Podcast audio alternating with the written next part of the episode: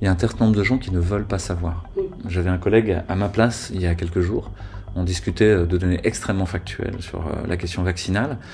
Et au bout d'un moment, il dit non mais euh, non mais de toute manière, euh, moi je j'en sais rien. On dit on dit noir, on dit blanc. À la fin, j'ai envie de faire confiance. Pardon? Envie de faire confiance à Pfizer. 2,3 milliards de dollars d'amende pour falsification de données, publicité mensongère, commission occulte aux décideurs, en gros corruption. Hein et qui depuis lors, ça c'était en 2009, a été condamné par l'État américain à 2,3 milliards de dollars, c'est énorme. Et depuis, ils ont eu plus, de 50 milliards, je ne sais plus exactement les sommes, euh, c'est facile à retrouver. c'est facile, il y a aussi toutes leurs sous-filiales, etc. Mais euh, ont eu des milliards et des milliards d'amendes parce qu'ils trichent, parce que sont des menteurs et des tricheurs. Et tu veux leur faire confiance, sans regarder ce qu'ils te disent on peut les écouter, peut-être c'est utile, peut-être que le vaccin a une certaine utilité, je dis pas ça. Mais au moins on devrait être prudent, on devrait aller lire ce qu'ils ont dit. Et quand vous lisez la MM conditionnelle, quand vous lisez les essais de phase 3, les essais de phase 2, c'est accablant. Notre dernier entretien avec le professeur Perron, diffusé fin décembre sur la chaîne euh, VA+, avait été censuré par YouTube parce qu'il contrevenait aux règles édictées par la plateforme en matière d'information sur les vaccins. Nous aurions pu faire le choix de renoncer à questionner ceux qui, depuis le premier jour de cette crise sanitaire, mais qui est bien plus qu'une crise sanitaire, sont en première ligne. Ce n'est pas le choix que nous avons fait, c'est pourquoi nous avons décidé de diffuser ce nouvel entretien avec le docteur Louis Fouché. Docteur Fouché, bonjour. Merci d'avoir bien voulu euh, nous recevoir un peu exceptionnellement chez vous. Merci euh, surtout d'avoir accepté de répondre à nos questions. Bonjour Raphaël, bonjour Patricia. Merci beaucoup d'être là à Marseille. Euh, un honneur et un plaisir. Et ça allait pas de soi pour une partie du collectif euh, dont je suis le porte-parole de répondre à un entretien de valeur actuelle. Et pourtant, on a ouvert cette question-là. Euh, il y avait le côté euh, conservateur qui gênait certains. Et en même temps, il y avait l'idée que c'était utile de réouvrir le dialogue entre tous les Français, tous ensemble, de manière apartisane, même si on n'est pas forcément d'accord avec certaines lignes éditoriales, même si au sein des rédactions, au sein des familles, au sein des collectifs, les gens sont divisés. Je crois que justement le moment est venu d'arriver à se parler et à se réconcilier. Donc je suis, moi, pour ma part, très content que vous soyez là aujourd'hui. Ben, un grand merci pour cette liberté. Pour débuter cet entretien, euh, comment réagissez-vous à la censure qu'imposent aujourd'hui nombre de plateformes? Il me semble que vous avez déjà vécu euh, ce type de censure et que plusieurs de vos vidéos ont déjà été euh, censurées. Oui, avant de vous répondre, je vais juste dire des choses que je suis obligé de dire de par ma position de médecin.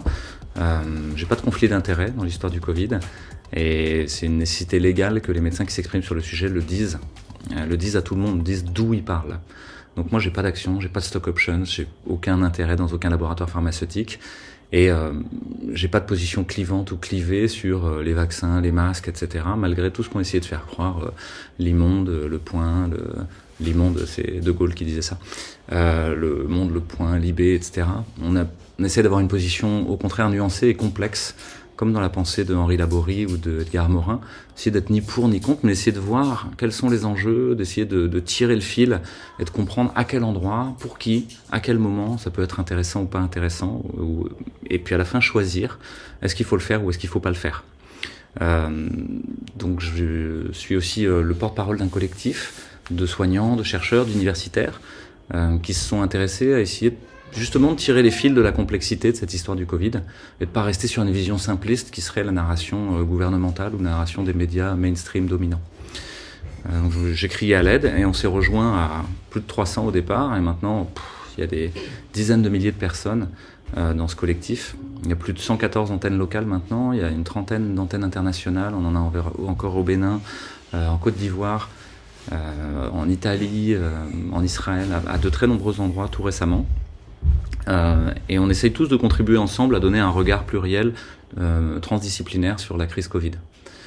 Et ce regard, effectivement, a du mal à pouvoir se dire parce que euh, on passe au prisme des grandes majors de la diffusion du savoir sur Internet, que sont ces plateformes dont vous parlez, qu'elles s'appellent YouTube, qu'elles s'appellent Facebook, qu'elles s'appellent que sais-je, ce qu'on appelle souvent les GAFAM, les grandes, les grandes multinationales de la data, de l'information, ont aujourd'hui un pouvoir sans partage pour dire le vrai, pour, pour faire la fabrique du savoir euh, qu'on a le droit de dire. Et tout ce qui serait hérétique, serait jugé hérétique par une sorte de tribunal de l'inquisition fait de bots, de robots, qui cherchent vos mots-clés et ensuite euh, vous détruisent. Donc les chaînes de Réinfo Covid, le collectif dont je suis le porte-parole, ont été détruites à deux reprises. Euh, une qui avait 140 000 abonnés, l'autre 80 000 abonnés.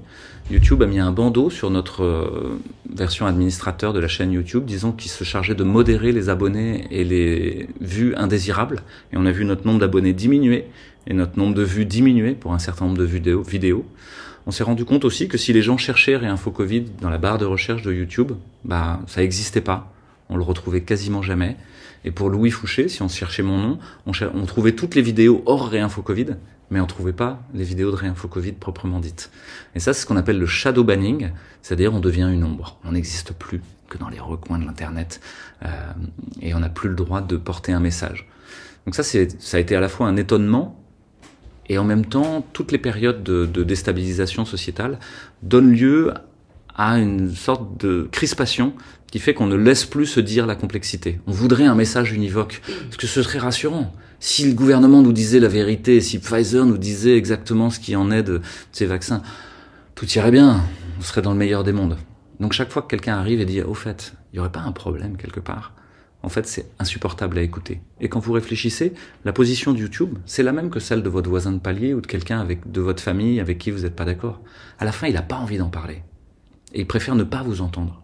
Dire, c'est quoi, je ne veux pas savoir. Alors docteur, juste petite question, est-ce qu'il n'y aurait pas tout simplement euh, euh, juste des liens d'intérêt entre... Euh, de la même manière que vous, vous avez pu, en commençant cette vidéo, affirmer que vous n'aviez pas de lien d'intérêt, est-ce que vous considérez que ces plateformes, en raison de la composition de leur actionnariat par exemple, puissent... Qui serait le même que celui de Pfizer, Moderna, AstraZeneca Ouais, alors. peut-être. Je... C'est quelque chose peut-être dont on peut essayer de, de tirer le fil aussi. Euh, le secteur de la santé est un des plus soumis à la corruption. C'est pas moi qui le dis, c'est un rapport de 2014 de la Commission européenne qui étiquette en gros que le secteur de la santé est le plus vulnérable à la corruption et au conflit d'intérêts parmi tous les autres secteurs économiques. Euh, c'est pas moi qui le dis, c'est euh, Peter Gotche dans un livre qui s'appelle euh, Remède mortel euh, et qui a été primé par l'association britannique médicale comme un premier prix en, en, termes de livre, qui dénonce justement la corruption et les conflits d'intérêts en santé. Et ces conflits d'intérêts, on a souvent tendance à les associer à ce qu'on appelle big pharma, c'est-à-dire les industries du médicament. Or, depuis une dizaine d'années, l'ordre du pouvoir au sein de, du secteur de la santé est en train de changer. C'est-à-dire que c'est plus tellement les grandes industries du médicament qui ont qui se chargent de dire la vérité, qui se chargent de mettre leurs sbires à telle commission, à l'ANSES, à la NSM euh, ou au ministère. Euh, c'est plutôt big data. C'est plutôt les industries de la data.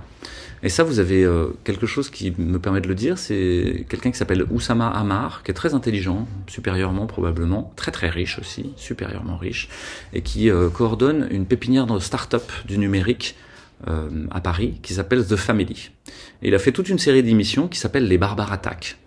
Et les Barbares Attaques, c'est comment les secteurs successifs de l'économie ont été disruptés disruptés, ça veut dire ont été déstabilisés et il y a eu une préemption du pouvoir par de nouveaux opérateurs.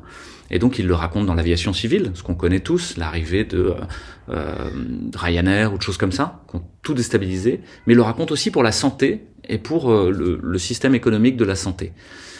Et il explique très clairement que la santé de demain, elle est déjà prête. C'est une santé où vous avez plus besoin de médecins, vous avez plus besoin de soignants, parce que vous avez Watson, vous avez un algorithme qui va vous permettre, en vous regardant dans le miroir, de dire vous avez un peu, euh, ça n'a pas l'air d'aller, et qui va vous sortir euh, directement l'ordonnance sur l'imprimante qui est en dessous, qui sera elle-même en lien avec Big Pharma. Et ça, c'est déjà arrivé. Chaque année, il y a une réunion qui s'appelle le CHAM, à Chamonix, euh, entre Petit Four et Champagne, le ministre de la Santé, le ministre de l'Économie, les directeurs des grandes agences de, de, régulation du médicament, les PDG des grandes entreprises du médicament aussi, mais aussi les gens de BlackRock et les gens de Google, de Amazon, de Facebook sont là. Et de quoi ils discutent? Ils discutent du future of the healthcare system. C'est écrit comme ça. Ça se passe à Chamonix, c'est pour le système de santé français, mais c'est eux qui inventent the future of the healthcare system. Et leur futur du système de santé, c'est pas quelque chose où je vais prendre soin de vous, où on va serrer les coudes entre frères et sœurs humains quand il y en a un qui va pas bien.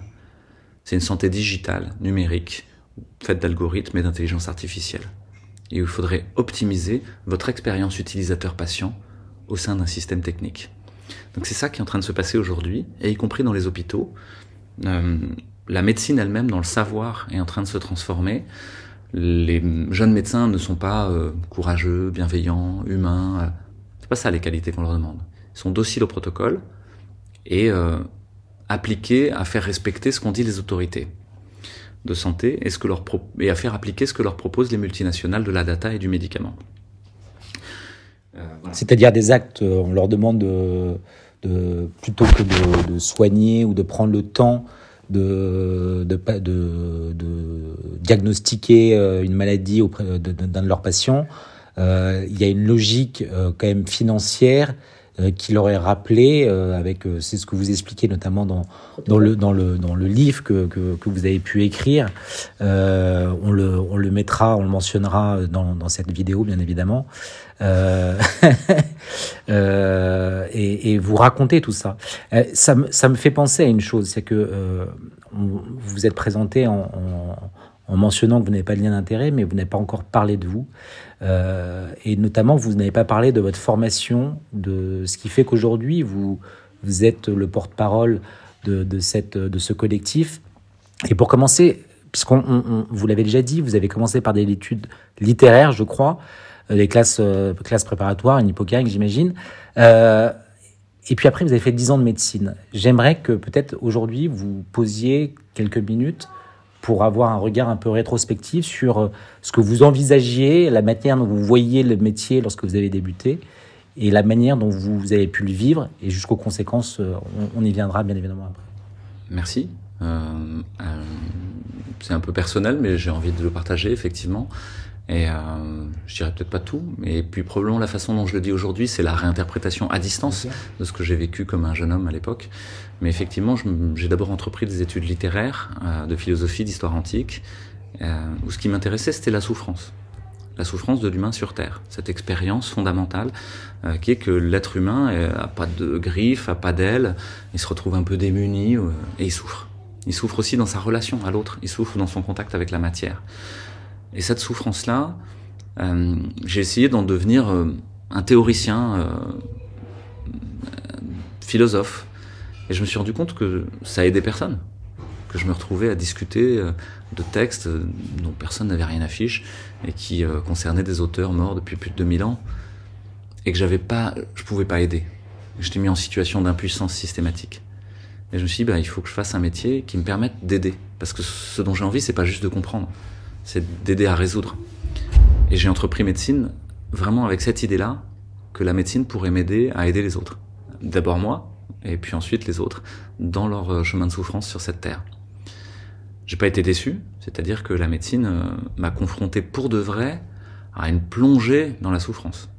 Être malade, euh, avoir quelqu'un de malade dans sa famille, c'est quelque chose qui est, loin d'être simple, qui est loin d'aller de soi. Ça va tout bousculer, ça va déchirer le tissu de cohérence qu'on avait habituellement dans notre quotidien. Et il y a besoin de quelqu'un. Profondément, ce qui soigne, c'est pas les médicaments, c'est pas une nouvelle prothèse en titane, même si c'est très bien. Euh, c'est la relation, c'est le lien. Et, et ça, c'est l'impensé de notre médecine moderne aujourd'hui, c'est qu'elle pense que ce serait qu'un problème technique que en vous mettant face à un algorithme ou en mettant une machine qui va vous changer votre, votre genou euh, quand euh, il commence à faire trop mal, on aura résolu la souffrance. Mais c'est pas vrai. Vous serez juste seul et triste. Vous aurez un nouveau genou en titane, mais vous serez quand même en train de souffrir. Donc ce qui aide la souffrance, c'est le lien. C'est aussi ce que j'ai découvert en médecine. Ce lien thérapeutique, euh, c'est ça qui est vraiment important. Or aujourd'hui, tout l'effort qui est fait, c'est dans la continuité de votre question juste avant, c'est un effort de destruction du lien, c'est un effort de séparation. Celui qui sépare, euh, étymologiquement, euh, diabolos, c'est le diable, le séparateur. Dia et bolein. Dia, c'est les directions opposées. Bolein, c'est le mouvement. Celui qui conduit dans des directions opposées. Donc aujourd'hui, tout ce qui nous sépare les uns des autres, je pense, a un caractère symboliquement diabolique. Et aujourd'hui, la médecine cherche à vous séparer de vous-même d'abord en vous donnant ce qu'on appelle le quantified self. Vous allez prendre un outil de mesure pour savoir si vous n'êtes pas bien. Vous allez euh, mettre, euh, dès que vous allez courir pour regarder votre fréquence cardiaque, vous allez mettre un petit quelque chose. Votre téléphone portable va à la fin vous dire si euh, comment vous vous sentez. votre montre connectée va vous dire tiens, il serait peut-être temps d'aller chez le cardio. Mais ça, ça vous sépare de vous-même. Vous êtes plus capable même de sentir, d'avoir une herméneutique, une interprétation des signes de vous-même. Ça, c'est pas. Donc là, je vais un peu loin. Euh, mais euh, pour vous dire que je pense que le chemin qu'a pris la médecine aujourd'hui est pas le bon, même s'il y a de très nombreuses personnes qui sont de très bons médecins et de très bons thérapeutes et qui accompagnent la souffrance. Donc quand je critique le système de santé, le parcours des études, euh, les contenus pédagogiques, je critique pas les humains qui sont dedans. Les humains qui sont dedans, je pense pour l'immense majorité d'entre eux, cherchent le bien commun et cherchent à faire du bien à leurs frères et sœurs humains. Par contre, ils sont pris dans un système qui les met dans ce que j'appellerais l'extraordinaire banalité du mal. Et je suis pas le premier à employer cette expression-là. C'est Anna Arendt qui l'emploie et qui dit que euh, on a tendance à tomber assez facilement chaque fois qu'on devient un rouage d'un système technique dans une extraordinaire banalité du mal. Et aujourd'hui, on essaie de transformer les soignants pas en personnes responsables qui accompagnent dans la souffrance leurs frères et sœurs humains, mais en des rouages d'un système technique. Comme vous savez dans les temps modernes de Charlie Chaplin, quand il essaie de courir après euh, la chaîne de montage, et puis qu'il n'y arrive pas, quoi. Il a son gros truc pour serrer les boulons et bah, il n'y arrive pas, parce que ça va trop vite. Là, c'est exactement pareil. Chaque année, la HAS change les règles du jeu. Chaque année, une nouvelle entreprise trouve un nouveau process, un nouveau protocole. Et les soignants doivent juste se mettre en conformité. Ils sont toujours par définition en retard. Ça, c'est vrai pour le système de santé, mais pas que.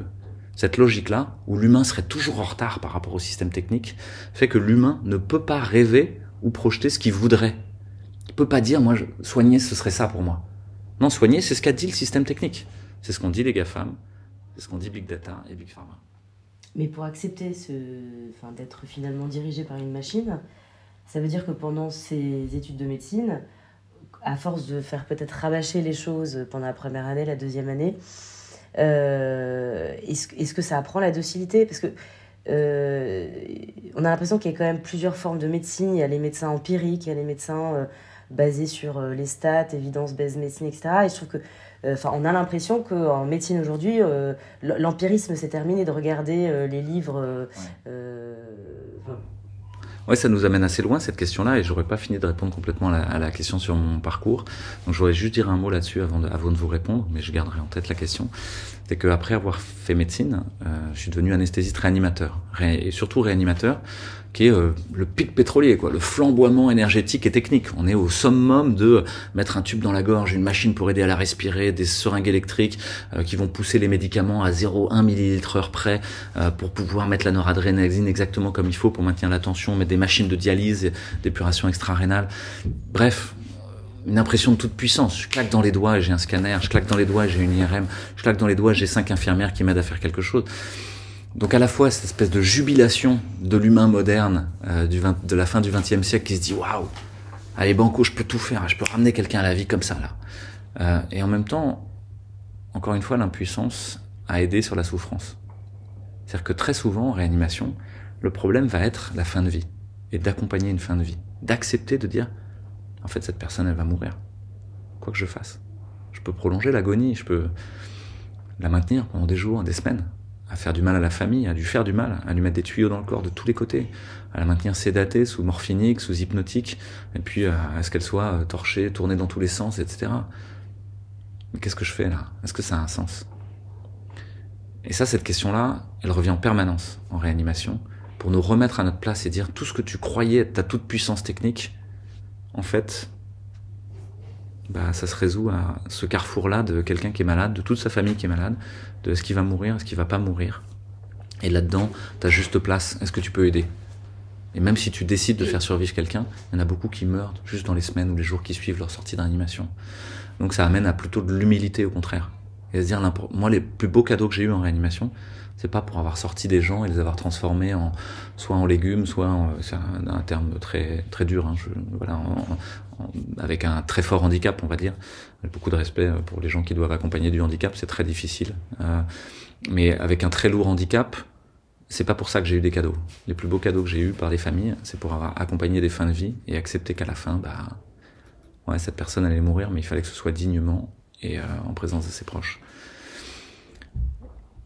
voilà. Et, une partie de mon, donc moi je m'occupe de réanimation, de réanimation en hématologie, chez les grands brûlés. Et puis par ailleurs, je me suis beaucoup occupé de douleur. Euh, J'étais coordinateur de la douleur, président du comité de lutte contre la douleur dans mon hôpital, puis de mise en place de la protocolisation de la haute autorité de santé. J'étais pareil président, euh, c'est les titres ronflants de l'hôpital, hein, mais président de la, la CQ3S, la commission de mise en place des protocoles de de la haute autorité de santé au sein de mon hôpital. Donc je connais par cœur la question de la protocolisation et la question de l'optimisation qualité, quoi. Euh, que vous devez vivre aussi peut-être dans votre travail, hein, toutes les, normes ISO 9002, le machin. Voilà. Et donc, euh, et ensuite je me suis beaucoup intéressé à certains collectifs parce que ce qui m'intéressait c'était de travailler ensemble et d'améliorer le faire ensemble. Et j'avais pu le vivre au sein de collectifs comme les Colibris, euh, dont je me suis occupé pendant deux ans et demi à Marseille avec d'autres, avec l'Université du Nou de Chambéry, à travailler sur la gouvernance partagée, d'autres façons de voir le pouvoir que un système strictement pyramidal, et puis pas non plus un système strictement horizontal, parce que c'est une illusion et ça ça marche pas. Euh, mais arriver à avoir la juste tension entre nous et je, l'étincelle individuelle, la laisser germer, mais qu'elle soit utile au collectif et que le collectif protège ça et le laisse émerger en même temps. Et pas de laisser quelqu'un monter, prendre toute la place, ou au contraire le collectif tout borné, bloqué dans un conformisme, euh, dans des conformismes juxtaposés. Donc ça, ça m'a beaucoup intéressé. J'ai essayé de l'appliquer dans l'hôpital. J'ai jamais réussi. Par contre, là, j'y arrive un peu plus dans, dans Réinfo Covid. Et par ailleurs, j'ai une dernière casquette dans mon parcours, c'est de m'être intéressé à l'éthique de la santé. Donc j'ai des diplômes universitaires. Il y avait euh, après une thèse de sciences avant le Covid, avant que ma carrière soit sabordée euh, une fois pour toutes par mes prises de position. Mais il y avait une carrière universitaire euh, en éthique et autour de la question de l'anthropologie de la technique. C'est-à-dire moi, ce qui m'intéresse, c'est le rapport de l'homme à la technique et pourquoi la technique vient tout chambouler dans notre façon de de faire société, dans notre façon de concevoir le bien commun, dans notre façon d'être en relation avec la nature, notre relation de, à, la matière en général, et donc à la souffrance. Euh, voilà, voilà mon parcours. Euh, et je reviens à votre question maintenant. Euh, si vous pouvez me, redire la formation des médecins, peut-être qu'on leur apprend la docilité et, et sur la différence entre la médecine empirique. Ouais.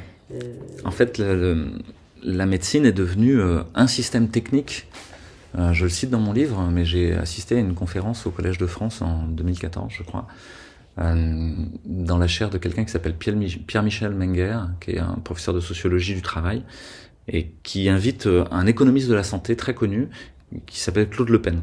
Et Claude Le Pen était professeur à, Paris-Dauphine, je crois qu'il est décédé depuis, et il arrive, il dit, ces mots au tout début de sa conférence pour parler du système de santé. Et il parle au nom de la haute autorité de santé et au nom des économistes de la santé. Parce qu'il fait aussi, il, conseille la haute autorité de santé. Et il dit, nous sommes là pour liquider le modèle artisanal de la médecine. Nous sommes là pour détruire la médecine comme un artisanat, comme un art pratiqué par des artisans qui construiraient leur propre médecine. Donc ça, ça répond en partie à votre question. C'est que tout le mouvement administratif et technique a été fait pour essayer, une fois pour toutes, d'enlever l'empirisme et d'enlever le médecin comme et la médecine comme un art, pour que ça devienne une science, pour que ça devienne quelque chose de reproductible, toujours la même chose. Et donc la phrase nous sommes là pour liquider le modèle artisanal de la médecine, en fait elle veut dire nous sommes là pour mettre en place un modèle industrialisé, normatif euh, et évalué de production et de consommation de biens et services de soins. En fait mettre en place une industrie du soin. Et dans une industrie du soin, vous n'avez pas besoin d'un étudiant en médecine qui pense. Vous n'avez pas besoin d'un médecin qui critiquerait euh, ce qu'a dit la haute autorité de santé. Vous avez besoin d'un rouage. Vous avez besoin d'un ouvrier. Et un ouvrier, c'est encore chiant. Et vous connaissez l'histoire de l'industrie. Ça a été petit à petit de détruire la condition ouvrière. Parce qu'elle était insupportable. Et qu'en plus, les ouvriers mettaient des bâtons dans les roues. C'est des humains. Et comme tous les humains, ils amènent ce qu'on appelle le PFH. Le putain de facteur humain. Donc ils, mettent des, des, pailles dans l'engrenage, ils font, euh, ils font dérailler les trains. Donc l'idéal, ce serait de se séparer de l'humain, de mettre en place enfin un système cybernétique, algorithmique, parfait. C'est le rêve de la perfection. Donc dans le système de santé, qu'est-ce qui se serait, qu'est-ce que ce serait être parfait enfin? Plus de médecins, plus d'infirmiers, des robots, comme dans la chaîne montage d'une bagnole. Vous avez plus d'humains, vous avez un robot qui prend la portière, il la met à la bonne place. Ah là, vous allez avoir un petit robot qui va dire ah, vous avez telle tension, vous avez telle couleur des yeux, vous avez votre foie qui a telle impédance, vous avez tel résultat biologique, moulinette, moulinette, je vous prescris ça. et il n'y a plus besoin de médecins. Donc ça, c'est le bout du chemin transhumaniste qu'on est en train de parcourir. Et on est en train d'y arriver doucement. Sauf qu'il y a une résistance, puisque comme je vous l'ai dit tout à l'heure, au fond, ce qui soigne, c'est pas ça. Ce qui soigne, c'est la relation. Et c'est quelque chose qui devrait nous éclairer. Vous avez plein de médecins de plateau télévision qui disent n'importe quoi, qui n'annoncent pas leur conflit d'intérêt. Et pourtant, les gens ont envie de leur faire confiance. Il y a une espèce d'aura du médecin qui est que institutionnellement, bah, le médecin, c'est un référent. Quoi. Les gens aujourd'hui, ils ont des médecins qui leur disent paracétamol et bonne chance dans le Covid, ce qui est juste pas correct. On est tous d'accord que c'est pas ça la prise en charge aujourd'hui. Vous avez beaucoup de médecins qui le font encore par effet d'inertie. Ils font ce que leur conseillait la HAS il y a un an, mais c'est même plus vrai aujourd'hui, parce qu'il y a plein de traitements qui sont utiles. Moi, je serais le dernier à jeter la paire aux médecins. D'une part pour des raisons euh, déontologiques en fait vis-à-vis de l'ordre des médecins, euh, et aussi parce que je pense que les humains individuellement font ce qu'ils peuvent, font toujours ce qu'ils peuvent. Ils essayent de faire le mieux avec ce qu'on leur a donné.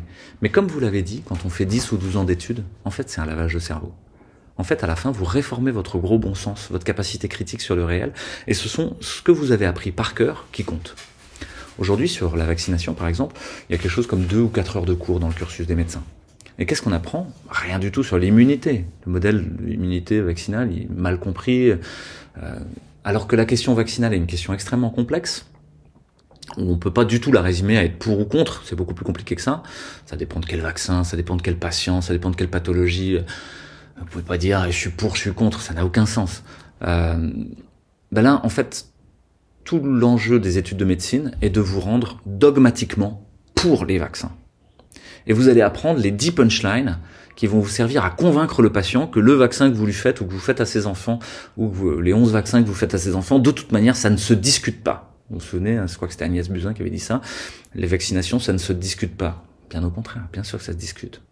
Donc ça, c'est pour le... Et en fait, les études de médecine sont là comme une épreuve initiatique pour vous brûler au fer rouge, pour dire si tu acceptes de mettre tout ça dans ton cerveau comme une énorme cicatrice de tout ce que tu as appris, tu feras partie du groupe. Et tu rentreras dans la caste des médecins. Et une fois que vous y êtes dans la caste, que vous avez subi l'épreuve initiatique d'un parcours universitaire qui est très très dur, très très long, pénible, qui nécessite des sacrifices énormes, euh, vous n'avez pas envie de questionner ça. Faut être fou. Regardez celui qui questionne. Je peux plus bosser aujourd'hui. Pour mes collègues, je suis même plus médecin quasiment.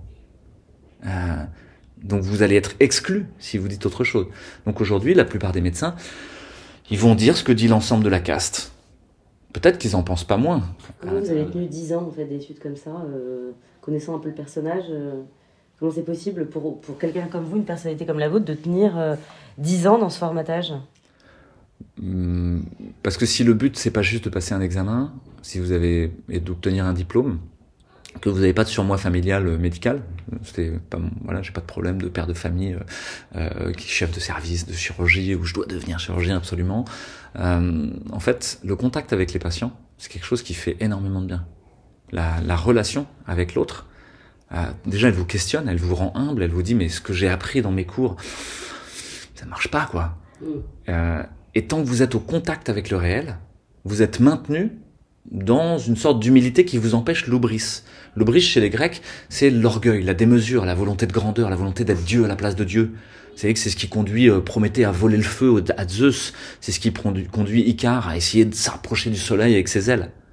Et l'oubris, il finit toujours pareil dans les histoires grecques et dans toutes les histoires. Il finit par la némésis, la colère des dieux. Icare a ses ailes qui fondent, va tomber comme une pierre.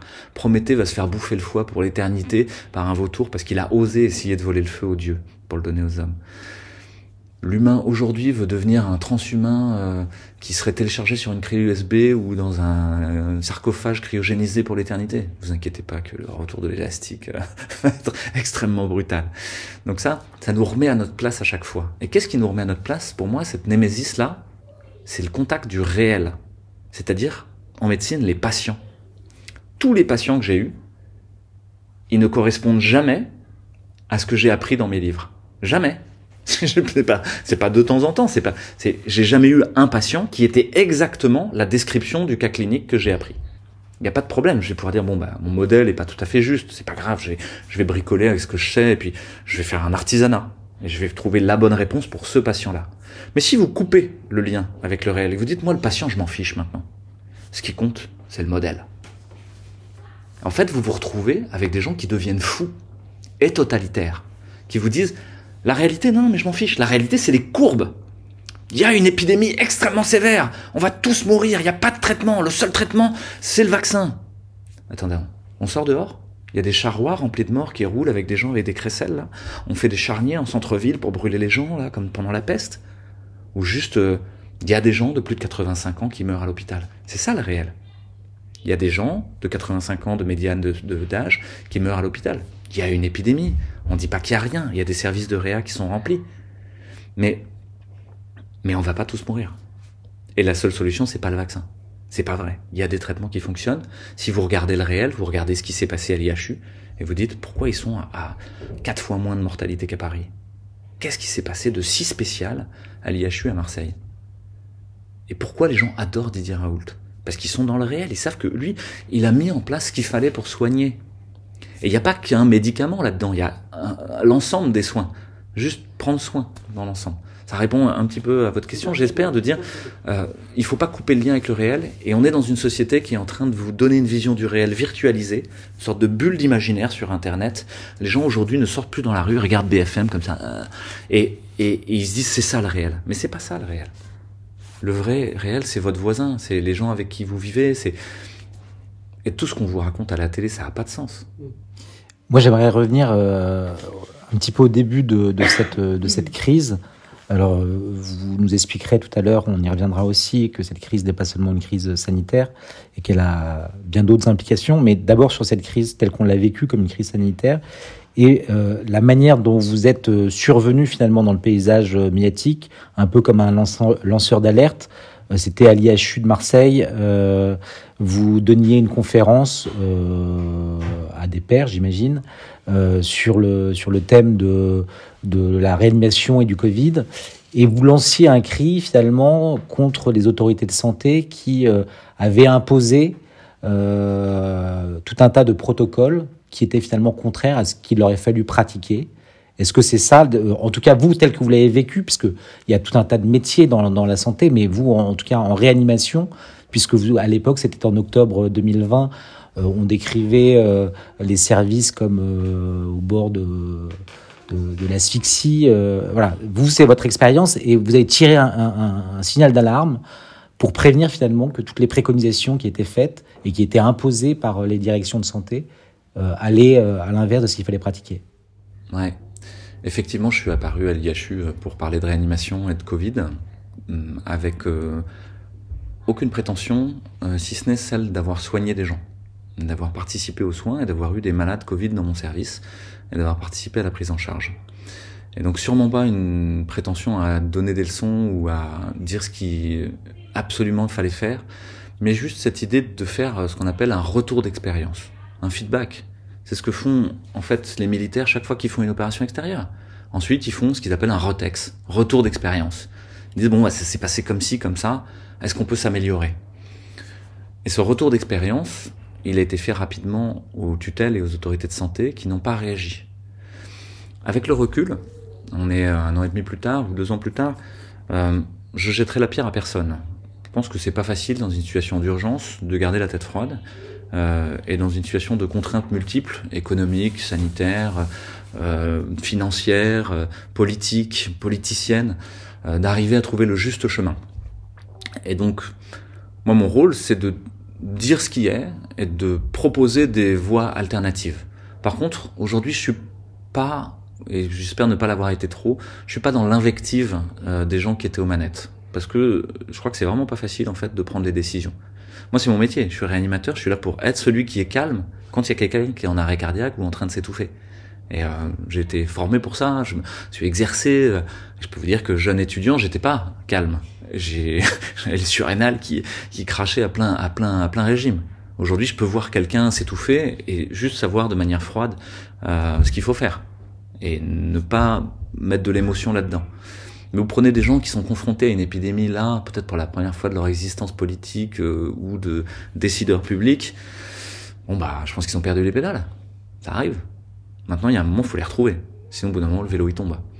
Euh, donc effectivement, je me suis j'ai essayé de remonter quelques messages qui depuis sont remontés en fait. L'idée, par exemple, que l'intubation et la ventilation mécanique invasive, c'est-à-dire mettre un tube dans la gorge, mettre une machine pour l'aider à respirer, c'était pas la bonne façon de faire dans cette maladie-là. On pouvait le faire, mais il fallait le faire vraiment chez les gens qui étaient au bout du rouleau, quoi. Chez tous ceux qui étaient entre deux, il valait mieux les laisser avec de l'oxygène à plein pot dans le nez, euh, parce que euh, avec ce qu'on appelle de l'optiflow ou de l'oxynothérapie à haut débit, parce que ça permettait d'éviter ce qu'on appelle la iatrogénie, c'est-à-dire les effets secondaires de nos thérapeutiques puis que le fait d'intuber et de ventiler, ça aggravait la maladie du poumon. Euh, je vais pas redévelopper ça aujourd'hui, mais ça s'est révélé juste. Cette chose-là maintenant est acceptée par tout le monde euh, en réanimation aujourd'hui. Le fait que les corticoïdes soient efficaces dans la deuxième partie de la maladie, euh, c'est-à-dire quand on commence l'orage cytokinique, est accepté par tout le monde aujourd'hui. Quand vous commencez à J8, à enfin que vous continuez à avoir de la fièvre, à être pas bien entre J8 et J15, bah, un des traitements qui est reconnu par tout le monde, c'est de diminuer l'orage inflammatoire en calmant votre système immunitaire. Et pour faire ça, on donne l'immunomodulateur qu'on connaît le mieux. Ah, il y en a plein des compliqués qui ont des noms avec euh, voilà, des anticorps monoclonaux, des anti-IL1, des anti-IL6, des trucs qui coûtent 1500 euros la dose. Il y en a. Euh, vous inquiétez pas que l'industrie euh, s'est engouffrée dans la brèche. Mais il y en a un qui coûte rien et qui s'appelle les corticoïdes. Vos auditeurs, ils connaissent ça, c'est la cortisone. Et, ça, on le connaît très bien. On connaît très bien les effets secondaires. C'est pas un truc euh, qu'on a découvert hier. Ben, ça marche. Donc l'oxygène, ça marche. Les corticoïdes, ça marche. Et les anticoagulants, ça marche. Et les anticoagulants, il y a des gens, on sait très bien, des gens qui ont déjà fait des AVC ischémiques, des, des, accidents vasculaires cérébraux ischémiques, les gens qui ont déjà des problèmes de coagulation ou qui sont très obèses on sait que ceux-là, ils vont bénéficier d'avoir des, des anticoagulants. Et que ça va diminuer les morts, ça va aider à la survie, ça va diminuer les formes graves, ça va diminuer les passages en réanimation, ça va diminuer les hospitalisations. C'est-à-dire que ces trois traitements-là, sur lesquels on est tous d'accord, tous les généralistes sont capables de le faire. Vous pouvez mettre de l'oxygène à la maison. Pas aussi fort qu'en réanimation, mais vous pouvez déjà. Vous pouvez mettre des corticoïdes à la maison, c'est un comprimé qu'on laisse fondre sous la langue.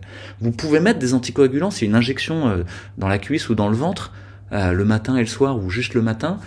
Il y a même des formes d'anticoagulants qui sont par la bouche et qu'on utilise aussi dans cette maladie, qui sont juste un comprimé, et on peut le faire. Donc aujourd'hui, un médecin qui dit paracétamol, bonne chance, c'est pas correct. C'est pas correct parce que c'est pas l'état de l'art. Et donc, on en revient à cette idée que là, on a des généralistes qui ont perdu les pédales qui savent même plus quoi faire. Ils écoutent BFM et c'est ça qu'ils leur disent qu'ils doivent penser. Ils écoutent les fact-checkers du monde et ils disent c'est ça la science. Et je vous donne une expérience traumatisante pour moi. Un chef de service de chirurgie cardiaque de Marseille, on discute ensemble et il me dit non mais attends, les fact-checkers de l'IB, ils ont dit le contraire. Coco, c'est ton métier. Si toi tu sais pas, qui sait Le fact-checker principal du monde, c'est un spécialiste de Mario Bros. Et il se permet de critiquer nos articles scientifiques. C'est une blague. Est-ce que pour les traitements, il n'y a quand même pas euh, une nécessité de, de, suivi du patient également? Notamment pour les corticoïdes et compagnie, est-ce qu'il ne faut pas, euh, si on calme la réponse du système immunitaire, bah, surveiller quand même l'évolution? Bien sûr, et c'est une des choses qui a été mise en évidence par Didier Raoult et l'équipe de l'IHU et Mathieu Million, c'est l'idée que le suivi dans cette maladie est extrêmement important. Et je peux vous dire qu'aujourd'hui, je suis suspendu, euh, j'ai plein de collègues, enfin je suis pas suspendu, je suis en disponibilité de la fonction publique hospitalière, mais je peux pas travailler. Euh, mon épouse non plus, de très nombreux autres collègues aussi, mais on soigne des gens, on continue à les soigner. On les voit en vidéo consultation ou en vrai, et puis après on les a au téléphone. Et ce qui leur fait le plus de bien, c'est de les appeler tous les jours c'est prendre des nouvelles, savoir comment ça va aujourd'hui. J'ai peur, euh, tu vas mourir. Non, ça va, tu vas pas mourir. Tout va bien. souffle un grand coup. T'as une forme bénigne. Et ça, rien que ça, ça leur fait du bien. Et le fait de surveiller la saturation au bout du doigt. La saturation au bout du doigt, c'est quoi? C'est une sorte de petite pince qu'on met au bout et qui va regarder la quantité d'oxygène sur les, globules rouges. Ça donne un chiffre entre 0 et 100. 0, euh, vous êtes mort. 100, euh, c'est normal. En dessous de 95, c'est déjà pas complètement normal. Et ça, de, juste de regarder ça, le matin et le soir, tous les jours, dans le suivi de la maladie, en fait, ça permet de détecter très précocement les gens qui vont aller mal. Parce que avant de pas être bien cliniquement, de ah, s'étouffer, d'être sur le flanc, etc., on va voir la saturation qui passe de 99 à 98, à 97, à 96, 93. Il se passe quelque chose. Il est en train de faire l'orage inflammatoire. Corticothérapie, oxygène, anticoagulant. Deux jours plus tard, la saturation elle remonte, tout va mieux, et on a suivi. Et cette personne, elle sera jamais allée à l'hôpital, elle aura jamais fait une forme qui sera passée en réanimation, et elle va pas mourir. Par contre, si vous la laissez à la maison en disant non, je veux pas en entendre parler, non, je vous vois pas, vous êtes positif au Covid. Aujourd'hui, il y a des médecins généralistes qui font ça. Nos concitoyens, ils sont abandonnés de, de beaucoup de médecins qui ont peur eux-mêmes. Ben moi, ça, là, effectivement, j'ai du mal à comprendre. Parce qu'on a toutes les informations pour savoir, et là, on n'est pas en train de se battre sur hydroxychloroquine, ivermectine ou je sais pas quoi. Hein. On est en train de, de parler de choses qu'on sait très bien. Pareil pour la vitamine D, pareil pour la vitamine C, pareil pour le zinc. La vitamine D, il y a l'Académie de médecine, cinq sociétés savantes différentes qui ont dit c'est utile dans cette maladie. Nous sommes à 80% carencés dans notre, dans notre population en vitamine D. La vitamine D est un élément très important d'immunomodulation. Nous devons nous recharger en vitamine D. C'est même pas un médicament, c'est un complément alimentaire. Il n'y a même pas besoin de prescription. Vous en avez entendu parler dans les médias? Mais peu. Vous avez entendu parler chez le généraliste? Peu. Donc on peut au moins faire ça peut-être, non? Euh, Et là je me mets en danger vis-à-vis de personne et même pas vis-à-vis de, de l'ordre des médecins quand je vous parle de ça. Alors moi j'ai une question euh, euh justement parce qu'on parle beaucoup de, de Covid, Covid-19, mais au fond, qu'est-ce que l'on connaît aujourd'hui de ce virus? Et puis on viendra bien évidemment euh, à ces variants ou ces mutants euh, ben, on connaît beaucoup de choses et euh, c'est une maladie qui va avoir été étudiée d'une manière étonnante en fait. Hein. Parce qu'on a une espèce d'épidémiologie en temps réel où on fait des tests à tout le monde. Enfin, c'est une espèce d'expérience euh, euh, sociale, culturelle euh, et scientifique sans précédent à mon sens. Et euh, les créateurs de savoir sur ce sujet, là aussi, il faudrait pas que les gens se trompent. Hein. Si vous regardez qui a créé du savoir, euh, ben, c'est Ioannidis, c'est Raoult, c'est Peter McCullough, c'est c'est des gens comme ça. C'est pas euh, Martin Bialchi. C'est pas vrai. Même si euh, j'ai de la sympathie pour lui et qu'il est en train de changer euh, d'opinion sur de nombreux sujets et que je suis très content de ça et que nous l'accueillons dans les rangs de la résistance avec grand plaisir. Euh, je crois que euh, voilà, c'est pas euh, c'est pas quelqu'un comme euh, de, de Ray ou de Bray, je me souviens plus de Ray, euh, qui a fait du savoir. Il a rien publié sur le sujet. En revanche, il y a marqué sur Doctolib qui prend pas la carte bleue et qui prend pas la carte verte. Ça oui. Et il y a marqué sur Transparence Santé qu'il a plus de 170 000 euros de conflit d'intérêts avec les industries de la santé. Voilà, je vous laisse vérifier. Moi, je parle de personne. Hein. Je vous donne que les, les, les, choses qu'on peut lire sur Internet ou dans les médias. Je me garderai bien de, d'avoir de, de, une opinion quelconque sur un de mes confrères. Vous comprenez bien que je peux pas le faire. On Mais il faut pas se tromper. Alors, Raoult, Mediapart avait fait une étude sur un papier sur Raoult. Euh, il, il, fallait un test PCR pour pouvoir se faire prescrire de l'ivermectine et l'IHU. Et la seule start-up qui en vendait dans le bassin méditerranéen, du côté de Marseille, c'est une start-up dans laquelle il avait des parts. Alors, il y a eu, euh, on regardera, mais je pense que Mediapart n'est pas anodin dans cette histoire et c'est roulé dans la boue, en fait, c'est dans la fange euh, au passage. J'étais abonné pour ma part, donc je peux vous le dire euh, volontiers. C'est-à-dire qu'ils ont publié un article sur moi à charge, qui était absolument diffamatoire et euh, qui n'avait rien à voir avec la réalité.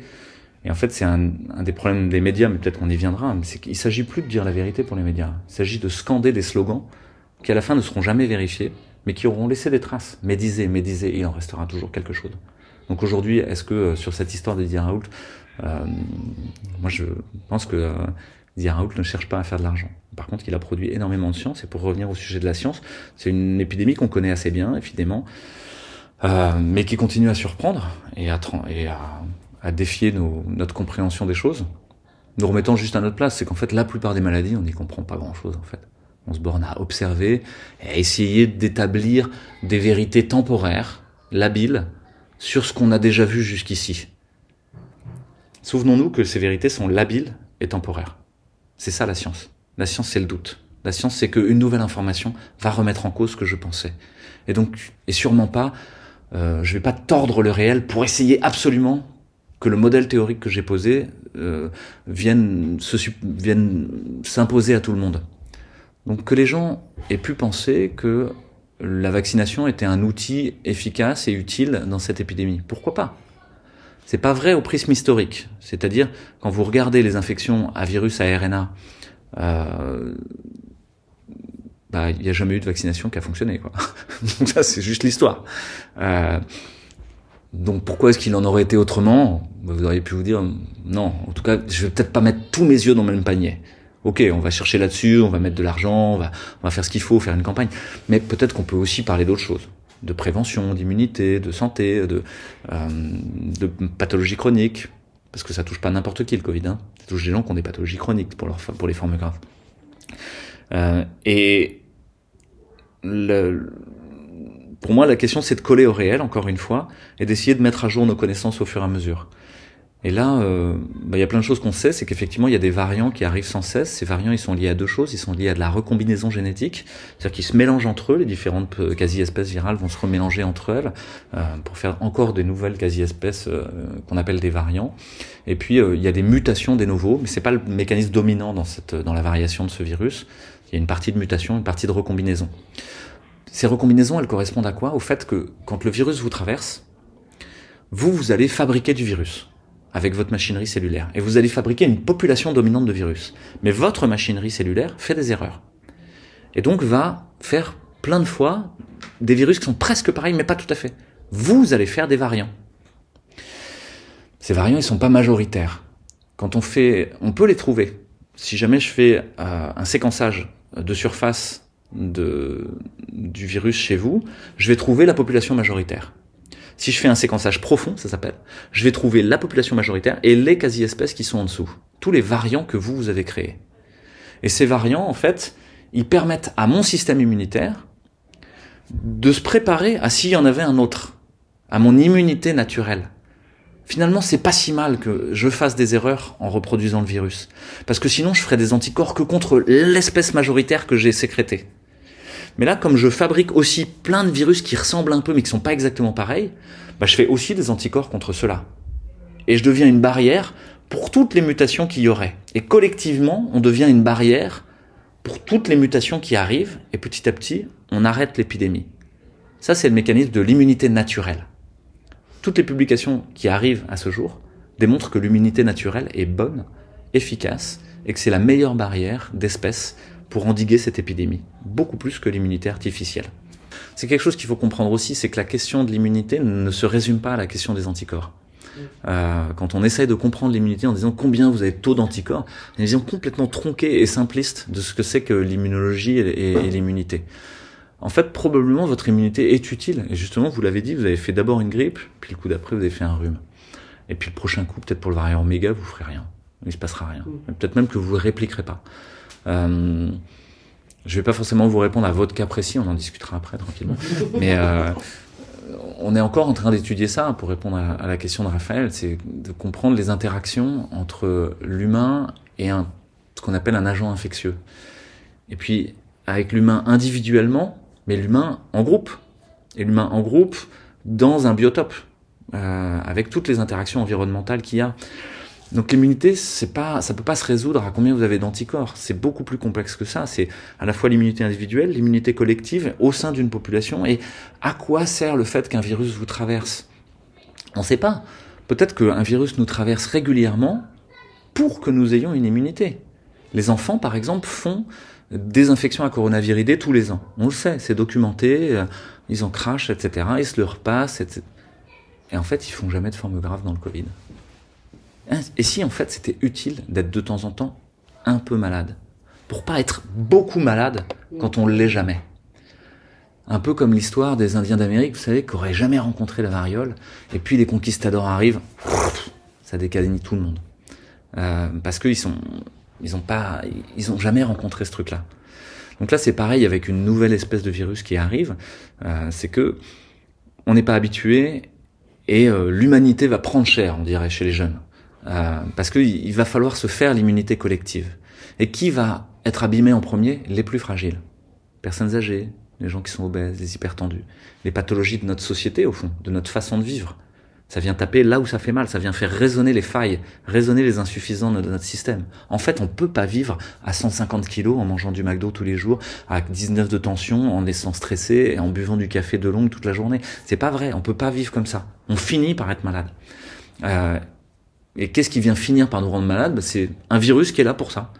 Et donc le virus, vous pourriez presque vous dire, c'est une chance pour notre système. Alors là, je mets un bémol parce que pour tous les gens qui ont perdu des proches ou qui ont des formes longues, bah, c'est une souffrance. Euh, et j'ai beaucoup de respect pour cette souffrance-là. Je ne veux pas la minimiser du tout. Mais pour notre société dans son ensemble, peut-être que ce virus, il est venu nous aider à prendre conscience de certaines choses. C'est qu'on n'était pas en bonne santé. Et pourquoi est-ce que, par exemple, l'immunité collective n'a pas fonctionné face à la grippe espagnole ou à la peste? Alors sur la grippe espagnole euh, ou la peste, euh, déjà on n'a pas les mêmes datas, on n'a pas les mêmes registres euh, sur les choses. et est-ce qu'elle n'a pas fonctionné? Ça finit par s'arrêter. Donc ça a peut-être fonctionné sur les variants de ces différentes choses-là. Et sur les grippes espagnoles, une grande partie de la morbidité de la mortalité a été liée à la surinfection de la grippe par des bactéries. Et les bactéries, le traitement c'est en partie l'immunité, mais c'est beaucoup... est-ce qu'on a des antibiotiques ou pas? Et ça, pour le coup, euh, je peux être critique sur notre médecine, mais il faut pas jeter le bébé avec l'eau du bain. Euh, la chirurgie, les antibiotiques, euh, ça c'est quand même super, quoi. Et à l'époque, il n'y avait pas d'antibiotiques, donc une grosse partie de la mortalité est liée à ça. D'autre part, les moments où sont tombées ces différentes épidémies sont souvent des moments où il y avait eu soit des disettes, soit des grandes crises économiques, soit des grands problèmes de guerre ou de choses comme ça, qui ont fait que les populations étaient extrêmement fragilisées en termes d'immunité. Euh, et donc euh, l'immunité collective, quand l'immunité collective est mauvaise, ben, elle va pas se faire. Et donc si vous prenez une population précise, par exemple en France sur le Covid, euh, qui est la les malades d'hématologie, que je connais bien puisque c'est une partie de mon métier de soigner bah, les, les, leucémies, les lymphomes, les, les myélodysplasies, les myélomes qui viennent en réanimation. Donc des gens qui ont des maladies, des sortes de cancers du sang, on dirait, hein, de manière un peu simpliste. Ces gens-là, eux, ils ont une morbidité, une mortalité dans le Covid qui est extrêmement sévère. Et euh, il n'y aura pas d'immunité de collective. Parce qu'ils n'ont pas de système immunitaire. Soit à cause de leur chimio, soit à cause de leur, de leur hémopathie. Et donc, euh, voilà. D'accord. Je peux répondre? Euh, juste, Véran disait c'est possiblement la dernière vague. pour une fois qu'il est optimiste, on peut le soulever quand même. Euh, qu'est-ce que vous en pensez, vous? Ou est-ce que ces ces systèmes de recombinaison, euh, mutation, euh, etc., peut peut-être créer un, un, virus finalement peut-être plus nocif, enfin, même si c'est pas l'évolution naturelle d'un virus, de devenir de plus en plus virulent. C'est ce qu'avait l'air de dire en tout cas Christian Vélo, le chercheur, sur ce, sur ce fait-là.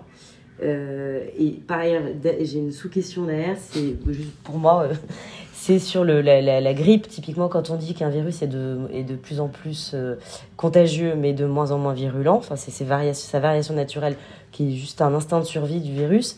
Pour, pour, la grippe, est-ce que vous pouvez m'expliquer aussi le système pour la grippe? Pourquoi est-ce qu'elle est pas, elle est virulente d'une année sur l'autre et raison de sa survie? Oui, alors c'est une vaste question avec ah, euh, de nombreux tiroirs, mais je vais essayer de, m'y retrouver.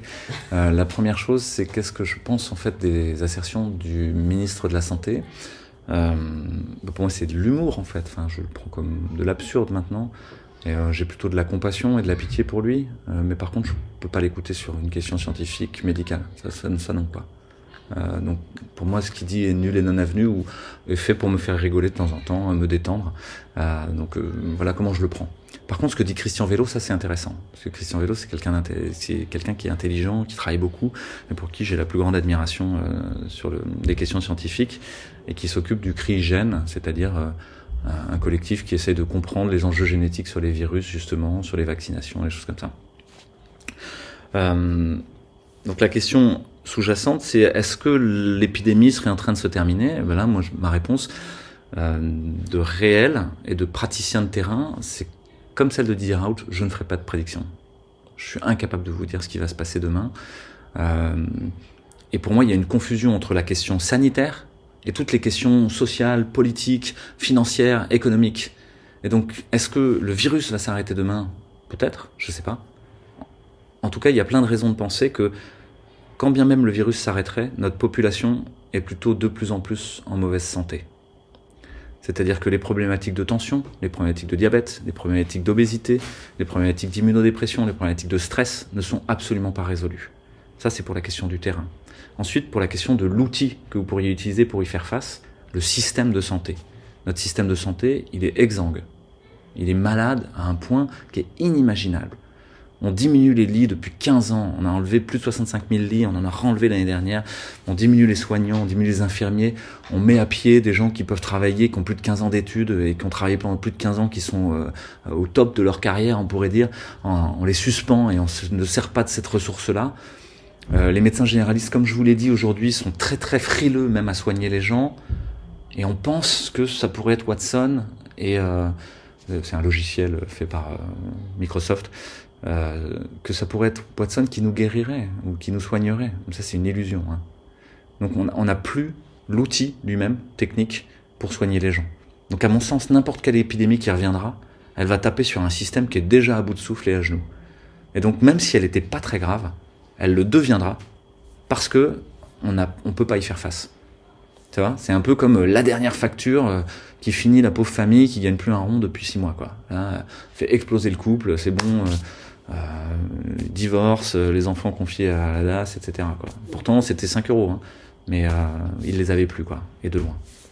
Et là la banque leur dit basta. Donc je pense que pour ça, on va vraiment pas bien et qu'il faut s'en occuper. Vous dites on va pas bien, mais est-ce que c'est propre à la France, à notre système français ou de, manière beaucoup plus large, parce qu'on a vu quand même un, mimétisme à, deux, trois euh, exceptions près euh, de, des, pouvoirs politiques et donc des, politiques euh, sanitaires mises en place pour répondre à cette crise assez identiques de par le monde. Donc, est-ce que ça a frappé une nouvelle, un, nouveau virus, une nouvelle pandémie frapperait de manière égale et alors je sais que vous détestez les prédictions, mais de ce que vous connaissez de l'hôpital, euh, est-ce que c'est un problème qui est, euh, qui est un problème de l'hôpital public ou est-ce que c'est un problème plus général de celui de la, manière de, la santé? Ouais, je pense que le, problème de l'hôpital public est un symptôme d'une maladie qui est plus vaste que ça, qu'on pourrait résumer à un néolibéralisme mondialisé. Euh, mais on va me dire que je crée un grand méchant loup là-dedans, hein. mais je préfère créer un méchant, grand méchant loup qui soit une idéologie plutôt qu'un humain. Aujourd'hui, le système idéologique, ce serait que nous serions dans un grand village global dans lequel il y aurait une usine de production en Asie du Sud-Est. On pourrait piller les ressources dans le tiers-monde africain ou de l'Amérique du Sud et nous serions de gras consommateurs en Occident, en Amérique et en, Europe de l'Ouest. Euh, je crois que ce système a fait long feu, qu'il est arrivé au terme de sa possibilité d'existence. Et que le Covid est une des premières crises, mais pas la première. Moi j'ai 42 ans et depuis que je suis né, on est en crise. J'ai jamais entendu que ça. Euh, il y a eu une crise en 2008 qui a été extrêmement symptomatique aussi des problématiques de financiarisation de l'économie, qui était la crise des subprimes, et qui est venue nous dire il faut que vous changiez votre système là. Ça peut pas durer comme ça. Hein. Euh, et revient la crise du Covid qui est, si vous la dépliez, est un monstre euh, qui a de très nombreuses facettes. C'est une crise sanitaire, mais c'est une crise de la science. C'est une crise de la science, mais c'est une crise du système de santé. C'est une crise du système de santé, mais c'est une crise démocratique. Vous avez un conseil de défense qui décide de la politique de santé. C'est cette histoire. N'est pas en guerre contre le virus, quoi. Et puis, il décide à huis clos, il met du secret défense euh, sur ses décisions. Mais quand bien même le virus aurait accès à notre stratégie, euh, le virus va pas changer sa stratégie, quoi. Donc, a aucune raison de mettre un secret défense. Euh, donc c'est une crise démocratique, c'est une crise économique maintenant, et donc une crise sociale. Dans Marseille, vous n'êtes pas passé le soir, mais il y a des soupes populaires maintenant à tous les coins de rue. Il y a des gens qui dorment dans la rue, plus que jamais j'ai vu. Quand je suis allé à Paris récemment, j'ai vu tout le long du périphérique nord des camps de gitans et de roms euh, qui sont tout, sur 3 ou 5 kilomètres le long du périphérique nord. Je suis passé au bois de Vincennes, où je pouvais aller petit. Il y a des tentes partout de gens qui dorment dans la rue. Euh, je suis allé à côté de l'Arc de Triomphe je vois des policiers partout, je me dis, ah chouette, il y a une manifestation. Non, non, non, pas du tout. C'était l'exposition de cristaux. Donc vous aviez l'arc de triomphe emballé pour un million et demi d'euros, je sais pas combien. Et puis de l'autre côté, partout, des gens en train de faire les poubelles. Et une tension sociale de plus en plus importante. Des gens en train d'acheter des sacs Gucci euh, sur euh, les Champs-Élysées. Et d'autre côté, des gens qui faisaient la manche au feu rouge. Et je me suis dit, mais c'est une vraie crise sociale, là. On est en train de tendre notre société de manière très importante. C'est une crise environnementale dans notre rapport au vivant, à la nature. Euh, on continue à penser que c'est un décor dans lequel on peut puiser des ressources Ou est-ce qu'on en fait partie? On, est partie prenante de ce truc-là. Est-ce que demain on ira avec Jeff Bezos sur une autre planète après avoir pourri celle-là? Non. Donc il y, a, une question environnementale derrière tout ça. Donc si vous dépliez le monstre, il est multifacette de tous les côtés. Pour vous dire que, en fait, c'est une crise complexe. Vous pouvez pas la résumer à dire euh, euh, bah, l'hôpital, c'est juste qu'il faudrait plus d'argent. Bah non. Euh, et puis ce serait une spécificité française. non, c'est une crise générale de l'ensemble de l'humanité occidentale nantie, où il y a plus de biodiversité que ce qu'on croit. C'est-à-dire que vous dites que tout le monde fait pareil, mais c'est pas vrai. On a de la chance, justement, dans cette crise, de constater que la Biélorussie, que euh, la Suède, que d'autres endroits, il y a des le Danemark. Voilà, exactement. Et c'est pas que des exceptions. il y a une renaissance de la biodiversité dans les pratiques et dans, dans ce qui est en train de se... Après avoir contraint la biodiversité à, vraiment de manière très importante dans un conformisme juxtaposé, comme je vous l'ai dit tout à l'heure, où tout le monde devrait faire pareil, sinon on vous tape dessus. La Banque mondiale vous tape dessus, l'OMS vous tape dessus, euh, le Fonds monétaire international vous tape dessus. Ben, je crois qu'il est en train de réémerger des spéciations partout. Euh, et ça, c'est très bon signe pour moi. Je vois vraiment cette crise comme une chance, justement, de nous interroger sur mais qu'est-ce qu'on veut pour le système de santé? On veut que ce soit un système économique dans les mains des big data et des big pharma? Et régulé par euh, des gens qui veulent faire un algorithme où c'est toujours pareil Ou est-ce qu'on veut que ce soit euh, un artisanat avec des gens qui ont la confiance, qui vont bricoler et créer pour chacun d'entre nous individuellement et pas pour moi humain avec le Covid, mais pour moi Louis la réponse qui va bien. Euh, Qu'est-ce qu'on veut en fait? Donc cette, cette, cette crise, elle, elle, vient questionner ça.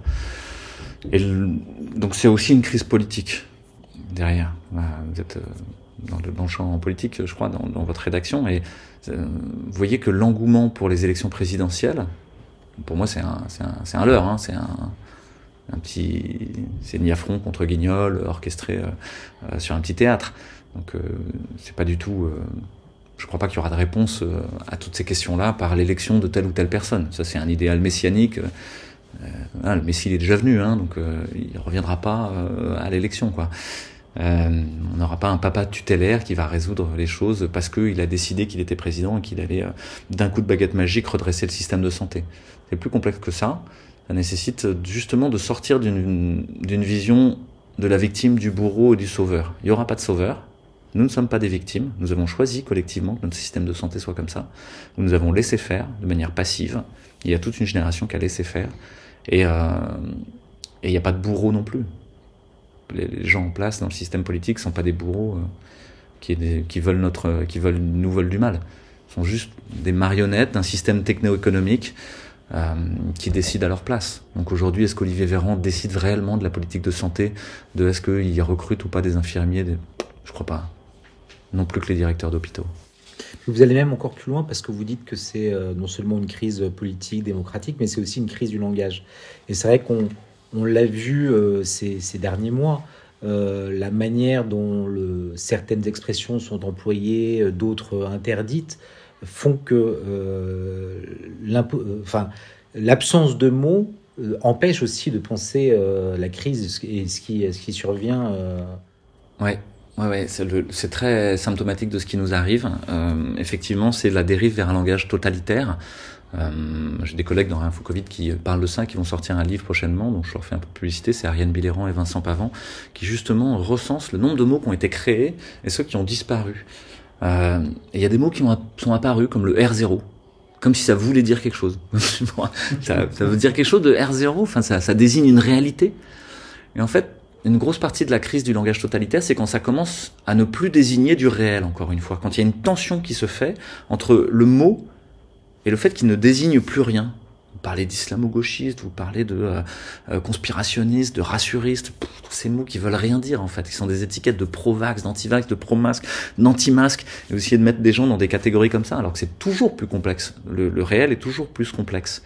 Anna Arendt en avait déjà parlé pour parler de la dérive totalitaire des années 30, en parlant de ce qu'elle, je vais mal le prononcer, je suis pas germanophone, mais euh, elle parle de Amtsprache, euh, le langage de bureau langage bureaucratique. Et elle dit que la plupart des gens qui se, défendaient dans les procès ensuite à Nuremberg ou, ou ailleurs disaient mais, en fait c'était les ordres de l'organisation. C'était euh, la politique de notre, euh, de notre gouvernement. C'était nos tutelles hiérarchiques qui avaient décidé. Moi je me suis contenté d'obéir. Une sorte de refuge qui était pris derrière euh, justement la hiérarchie bureaucratique et certains mots qui désignaient plus, on désignait pas les camps de la mort on, on parlait de solution finale. Euh, voilà, ça c'est le langage totalitaire.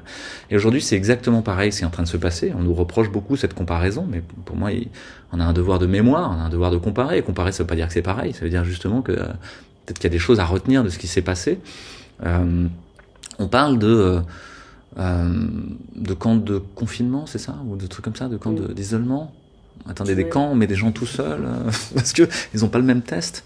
On parle de, euh, euh, protéger euh, ceux qui seraient, de protéger les vaccinés.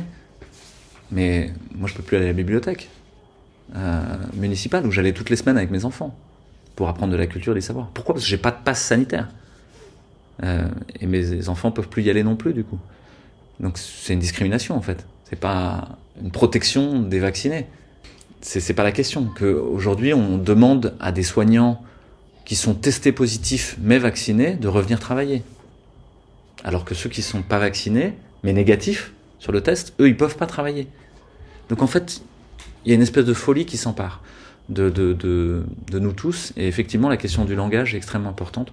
Remettre les bons mots aux bons endroits et savoir de quoi on parle. Vous évoquiez tout à l'heure la banalité du mal. Euh, on y est tout à fait lorsque euh, finalement on voit que les Français, dans les, pour parler de la France, hein, mais s'habituent dans les sondages à ce que euh, on leur impose un certain nombre de restrictions, euh, ça pose à l'absurde, c'est ce que vous venez de décrire euh, avec ces, ces, ces, soignants qui sont rappelés alors qu'ils sont, enfin ils étaient, je sais plus quel est le cas de figure, mais tout paraît absurde dans, dans, dans ce que vous décriviez voilà, et en fait, on s'habitue et on trouve ça même normal. On trouve ça normal lorsque un président, en, l'occurrence Emmanuel Macron, emploie des mots euh, très blessants à l'égard des non-vaccinés et, en vient quasiment à les considérer comme euh, des sous-citoyens, euh, enfin, on pourrait décliner ce que, tout ce que ça, tout ce que dit. C'est ça, quoi, la banalité du mal aujourd'hui, telle qu'elle s'impose et, et, et en même temps, telle que ne la perçoivent pas la plupart des gens. Ouais, alors je, peux rappeler l'histoire pour les auditeurs qui connaîtraient pas cette histoire, mais effectivement, Anna Arendt, dans un livre qui s'appelle euh, Eichmann à Jérusalem, raconte l'histoire d'un dignitaire nazi qui est en charge de la logistique des trains pour les camps de la mort. Il s'appelle Adolf Eichmann. Et euh, il s'est enfui euh, gentiment, il s'est carapaté après la guerre en Amérique du Sud, comme beaucoup de nazis. Sauf qu'il est rapté par Tzahal, l'armée israélienne, dans les années 60, pour venir faire son procès à Jérusalem. Et Israël veut faire un procès démonstratif. Elle invite les journalistes, les philosophes, les cinéastes, tout le monde en fait. Et c'est un procès ouvert, c'est pas à huis clos. Tout le monde peut écouter. Et Anna Arendt est en charge de faire euh, justement les chroniques de ce procès. Et elle raconte que Eichmann euh, est auditionné par les juges et qu'au fur et à mesure des entretiens, on se rend compte qu'il n'est pas vraiment méchant en fait. Euh, il était en charge de la logistique des, des, trains de la mort, mais lui il explique, il dit moi, moi je voulais juste que les trains arrivent à l'heure. Je faisais juste mon boulot. Et elle a cette phrase qui est comme une déflagration dans l'histoire de la philosophie morale. Elle parle de l'extraordinaire banalité du mal. Et je pense qu'aujourd'hui, effectivement, on est dans une extraordinaire banalité du mal. Il y a beaucoup de gens qui se rendent pas compte de ce qu'ils sont en train de faire. Et sur le travail sur le langage que vous soulignez, cette idée qu'une partie de la société progressivement serait moins que les autres, et puis progressivement serait des animaux, progressivement serait dangereux, progressivement serait sale. Mais ça, on l'a déjà vu en fait. C'est toute la dérive du langage totalitaire qui a eu lieu dans les années 30 au sujet des juifs, au sujet des schizophrènes, au sujet des homosexuels, au sujet des anarchistes, et qui ont fini par être assassinés. Donc à quoi on veut en arriver? On veut assassiner les non-vaccinés C'est ça qu'on veut Est-ce que c'est mais, mais, excessif comme euh, comparaison? Moi je crois pas que ce soit excessif, je crois que c'est exactement ce qui est en train de se passer. Il y a commencé par y avoir une petite dérapage d'un journaliste euh, obèse euh, dans les médias dont je me souviens plus le nom. On a dit oh là, il a dérapé. Puis petit à petit, les petites phrases sont plus devenus des dérapages. C'est ouais, c'est sa personnalité, vous savez, il est un peu comme ça, il est un peu excessif. Puis à la fin, c'est le président de la République qui commence à avoir des phrases comme ça. Et qu'est-ce qui s'est passé? Il n'y a pas que l'exemple de 3945. Vous pouvez penser au Rwanda et la radio-télévision des mille collines. Pour les gens qui connaissent pas cette histoire, allez voir euh, même sur un organisme de propagande comme Wikipédia, vous pouvez aller voir, ça racontera quand même l'histoire, mais vous pouvez aller voir ce que c'est que la radio-télévision des mille. Et c'était chaque jour, petit à petit, faire déraper de plus en plus, expliquer que les Tutsis étaient sales, qu'ils n'étaient pas comme il faut, etc. Et à la fin, aller les tuer à la machette. C'est ça qui s'est passé. Donc qu'est-ce qu'on veut? On est dedans. Est-ce qu'on veut que ça s'arrête maintenant? On le signale et on dit ça s'arrête, basta? Ou est-ce qu'on veut attendre d'être au bout du rouleau? C'est comme si vous disiez, vous pouvez pas parler de cancer si vous pouvez pas, si vous, si c'est pas un cancer multimétastatique en phase terminale. Bah si, justement, on parle de cancer au début.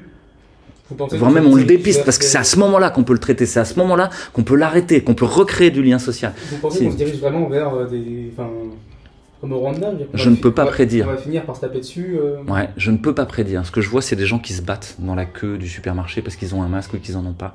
Ce que je vois, c'est des familles disloquées parce qu'il y en a un qui est vacciné, l'autre qui est pas vacciné. Ce que je vois, c'est des Noëls où on dit toi t'es pas vacciné, tu viens pas voir mamie. C'est ça que je vois. Et donc je vois une société qui se sépare et le travail du diable dont tu parlais tout à l'heure. Est-ce qu'on l'arrête maintenant? Tant qu'on sait le faire, tant qu'on est capable de dire, attendez, c'est ça qu'on veut là en termes de contrat social?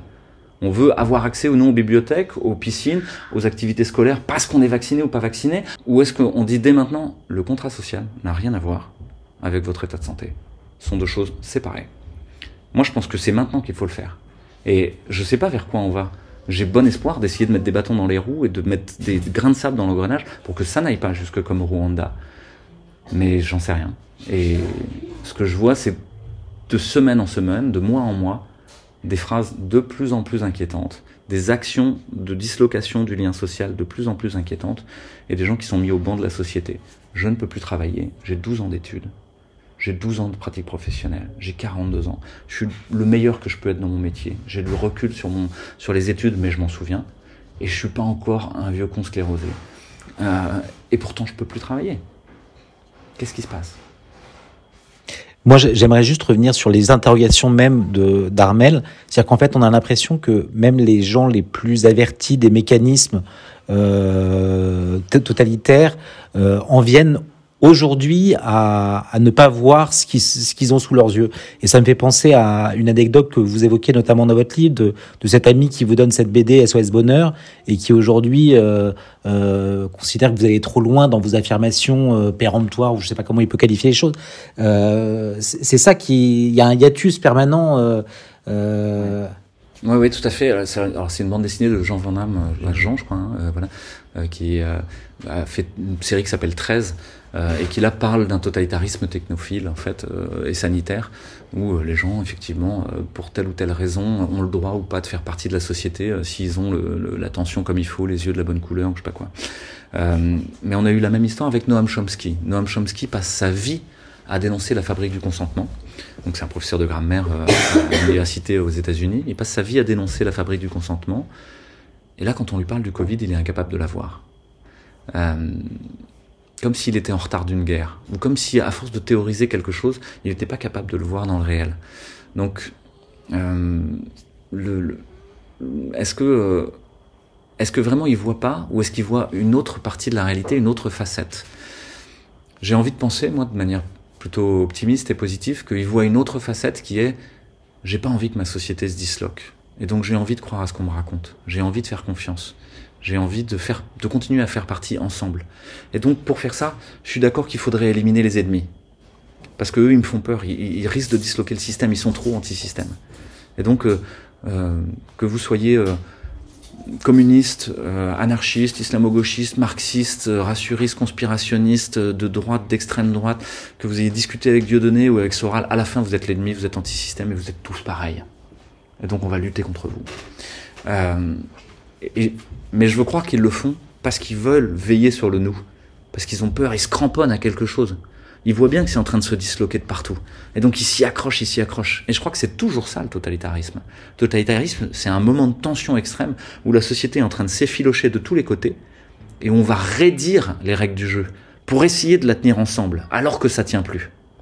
Les sociologues, ils parlent de protension collective positive et de protension collective négative. Qu'est-ce que c'est que ces deux mots barbares? Protension, ce vers quoi je vais. Collective, ensemble. Positive, c'est l'idéal commun positif vers lequel on aurait envie d'aller. Est-ce qu'il en reste un aujourd'hui pour notre société? Avoir des super pouvoirs derrière son écran avec son téléphone portable magique qui ferait tout pour lui? C'est pas une protension collective, ça. Et c'est même pas positif. Et c'est un scénario qui nous est vendu par Jacques Attali, Laurent Alexandre et par les multinationales de la data. Mais c'est pas souhaitable, c'est pas ça qui nous rend heureux. Vous avez jamais été aussi heureux que sous la tente avec votre amoureux et votre amoureuse à avoir des cailloux dans le dos et à faire l'amour en buvant un café sur un réchaud. C'est c'est pas d'être dans un 5 étoiles avec euh, euh, cryogénisé qui vous a rendu heureux, c'est pas vrai. Est-ce que le rôle de la médecine c'est de nous rendre heureux ou est-ce que c'est de nous empêcher de mourir?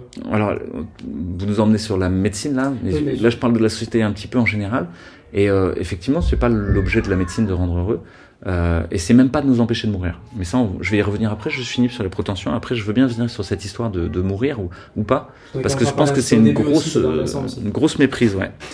Euh, donc il y a plus de protention collective positive. Ça pouvait s'appeler euh, christianisme, ça pouvait s'appeler communisme, ça pouvait s'appeler république, ça pouvait s'appeler démocratie. Vous l'appelez comme vous voulez, la protention collective positive. Mais il y en a plus. Donc qu'est-ce qui reste pour nous tenir ensemble? Les protensions collectives négatives. Ce qui nous, le chemin négatif ensemble, les ennemis, désigner l'ennemi, euh, les barrières, les masques, les confinements, empêcher de sortir. Parce que là, enfin, on pourrait rester ensemble. Mais en fait, ça tient pas, il faut les deux. Et donc, je crois qu'il y a besoin de réinventer un récit, ou d'inventer, parce qu'il faut arrêter de re quelque chose, mais d'inventer aujourd'hui un, un récit collectif qui nous tienne ensemble et qui donne envie. Alors, je crois qu'il est déjà là. Il est déjà là, c'est un récit de diplomatie avec le vivant, de diplomatie avec le vivant à l'intérieur de nous et autour de nous. Certains pourraient parler d'écologie, mais souvent l'écologie, elle va être teintée aussi de protension collective négative. Faudrait pas avoir de suivi, il faudrait pas partir en vacances, faudrait se flageller en permanence. Ça, c'est les écolos verdâtres, vous savez, qui vous donnent des leçons. Vous avez jamais envie de les suivre. Vous avez envie de, suivre ceux qui ont des poules dans le jardin, des abeilles, euh, des toilettes sèches, mais qui sont joyeux et contents et qui vous disent regardez c'est sympa, les enfants euh, jouent euh, pieds nus dans la boue et c'est rigolo quoi. Et, là ça marche. Ça c'est la protention collective positive. Donc voilà où on en est pour revenir sur cette question de la. Donc aujourd'hui, notre société, je pense qu'elle s'effiloche de tous les côtés. Euh, et qu'on se raidit autour du totalitarisme parce que c'est le bout du chemin d'un nous qui tient plus ensemble. Et ça, il n'y a, pas a pas que moi qui le dis. Je parle de considération plus sociologique là, mais quand vous y réfléchissez, euh, de quelque côté que ce soit, on est en train d'essayer de contraindre. Que vous votiez en marche, et que vous, ayez une tyrannie technosanitaire parce que vous avez peur d'un virus, que vous votiez euh, tel candidat d'extrême droite parce que vous avez peur des méchants arabes, euh, que vous votiez tel candidat écolo parce que vous avez peur du méchant réchauffement climatique. C'est la même chose. C'est qu'à la fin, vous allez aboutir à un totalitarisme où vous avez des caméras partout, des mecs en armes et des gens qui vous disent ce que vous devez faire et plus de liberté. Donc moi, je pense qu'il faut remettre ça en cause, remettre un récit collectif et faire s'effondrer doucement les, les, les protensions collectives négatives. On est dans un effondrement au sens des collapsologues. Moi, je suis pas collapsologue, je suis collapsonaute. Je pense qu'il faut surfer l'effondrement, il faut le naviguer. Et naviguer l'effondrement, ça veut dire, ok, il y a des vagues. J'ai parlé de déferlement totalitaire. Moi, j'ai dit c'est des vagues les unes après les autres. On est en plein déferlement totalitaire. Ils sont en train d'essayer d'effondrer notre société une dernière fois. Qu'est-ce qui pourrait précipiter cette chute euh Une crise économique. Mais c'est un questionnement global sur notre système économique, c'est-à-dire est-ce qu'on peut être en prédation sur la nature de manière infiniment croissante? Là, ça nous emmène loin ce que j'évoque là. C'est-à-dire tout notre système économique, est-ce qu'il a un sens? Et là, je vais essayer de vous le dire en mots simples, c'est qu'est-ce que fait l'humain sur Terre? Il fait rien d'autre que transformer la nature en autre chose. Ça, ça, ça, ça, ça, ça. C'est de la nature transformée en autre chose. Même quand je pense que je fais du tertiaire, de l'information. En vrai, j'ai des commandites en matière. Il faut que je recharge mon truc, qui est une centrale nucléaire derrière. Euh, je, je, vais mettre voilà, de la calorie du kilowatt. Et donc, l'humain, il fait rien d'autre que transformer le monde en autre chose. Et pour ça, il a besoin de monde, de ressources et d'énergie. L'énergie, c'est la grandeur qui quantifie la transformation de la matière. Et puis, il y a un moment, il trouve de l'énergie de manière quasiment infinie. Il donne un coup de pioche au Texas et en, Arabie Saoudite. Il y a un petit geyser de pétrole et d'or noir où là, dans un litre, je peux passer de 0 à 100, je peux faire 100 km, je peux le transporter à l'autre bout du monde. Waouh! C'est très très différent de devoir faire du feu en frottant les deux trucs ensemble. C'est tellement facile. Et c'est l'âge qui arrive en fait au moment des Lumières, au XVIIIe siècle, qui est l'âge des énergies carbonées. Et d'un coup, l'humain va oublier que pour vivre avec la nature, il doit considérer la ressource et l'énergie et faire attention à elle. Et il va dire, je vais regarder, je vais créer les lois de l'économie. Je vais arrêter avec les lois de la physique, je vais prendre les lois de l'économie. Et les lois de l'économie, c'est que je vais essayer d'optimiser la vente et la consommation de biens et services euh, auprès des ménages et des entreprises. Euh, et mon paramètre d'optimisation, ça va être le PIB et la variation de PIB par tête d'habitant. Chaque année, je vais appeler ça la croissance ou la récession. Et mon but politique, économique, social, ça va toujours être d'augmenter la variation du PIB chaque année par tête d'habitant. Parce que ça veut dire que je vis dans un monde de plus en plus confortable, toujours plus de matérialité, toujours plus de téléphones, toujours plus d'ordinateurs, toujours plus de chauffage, etc.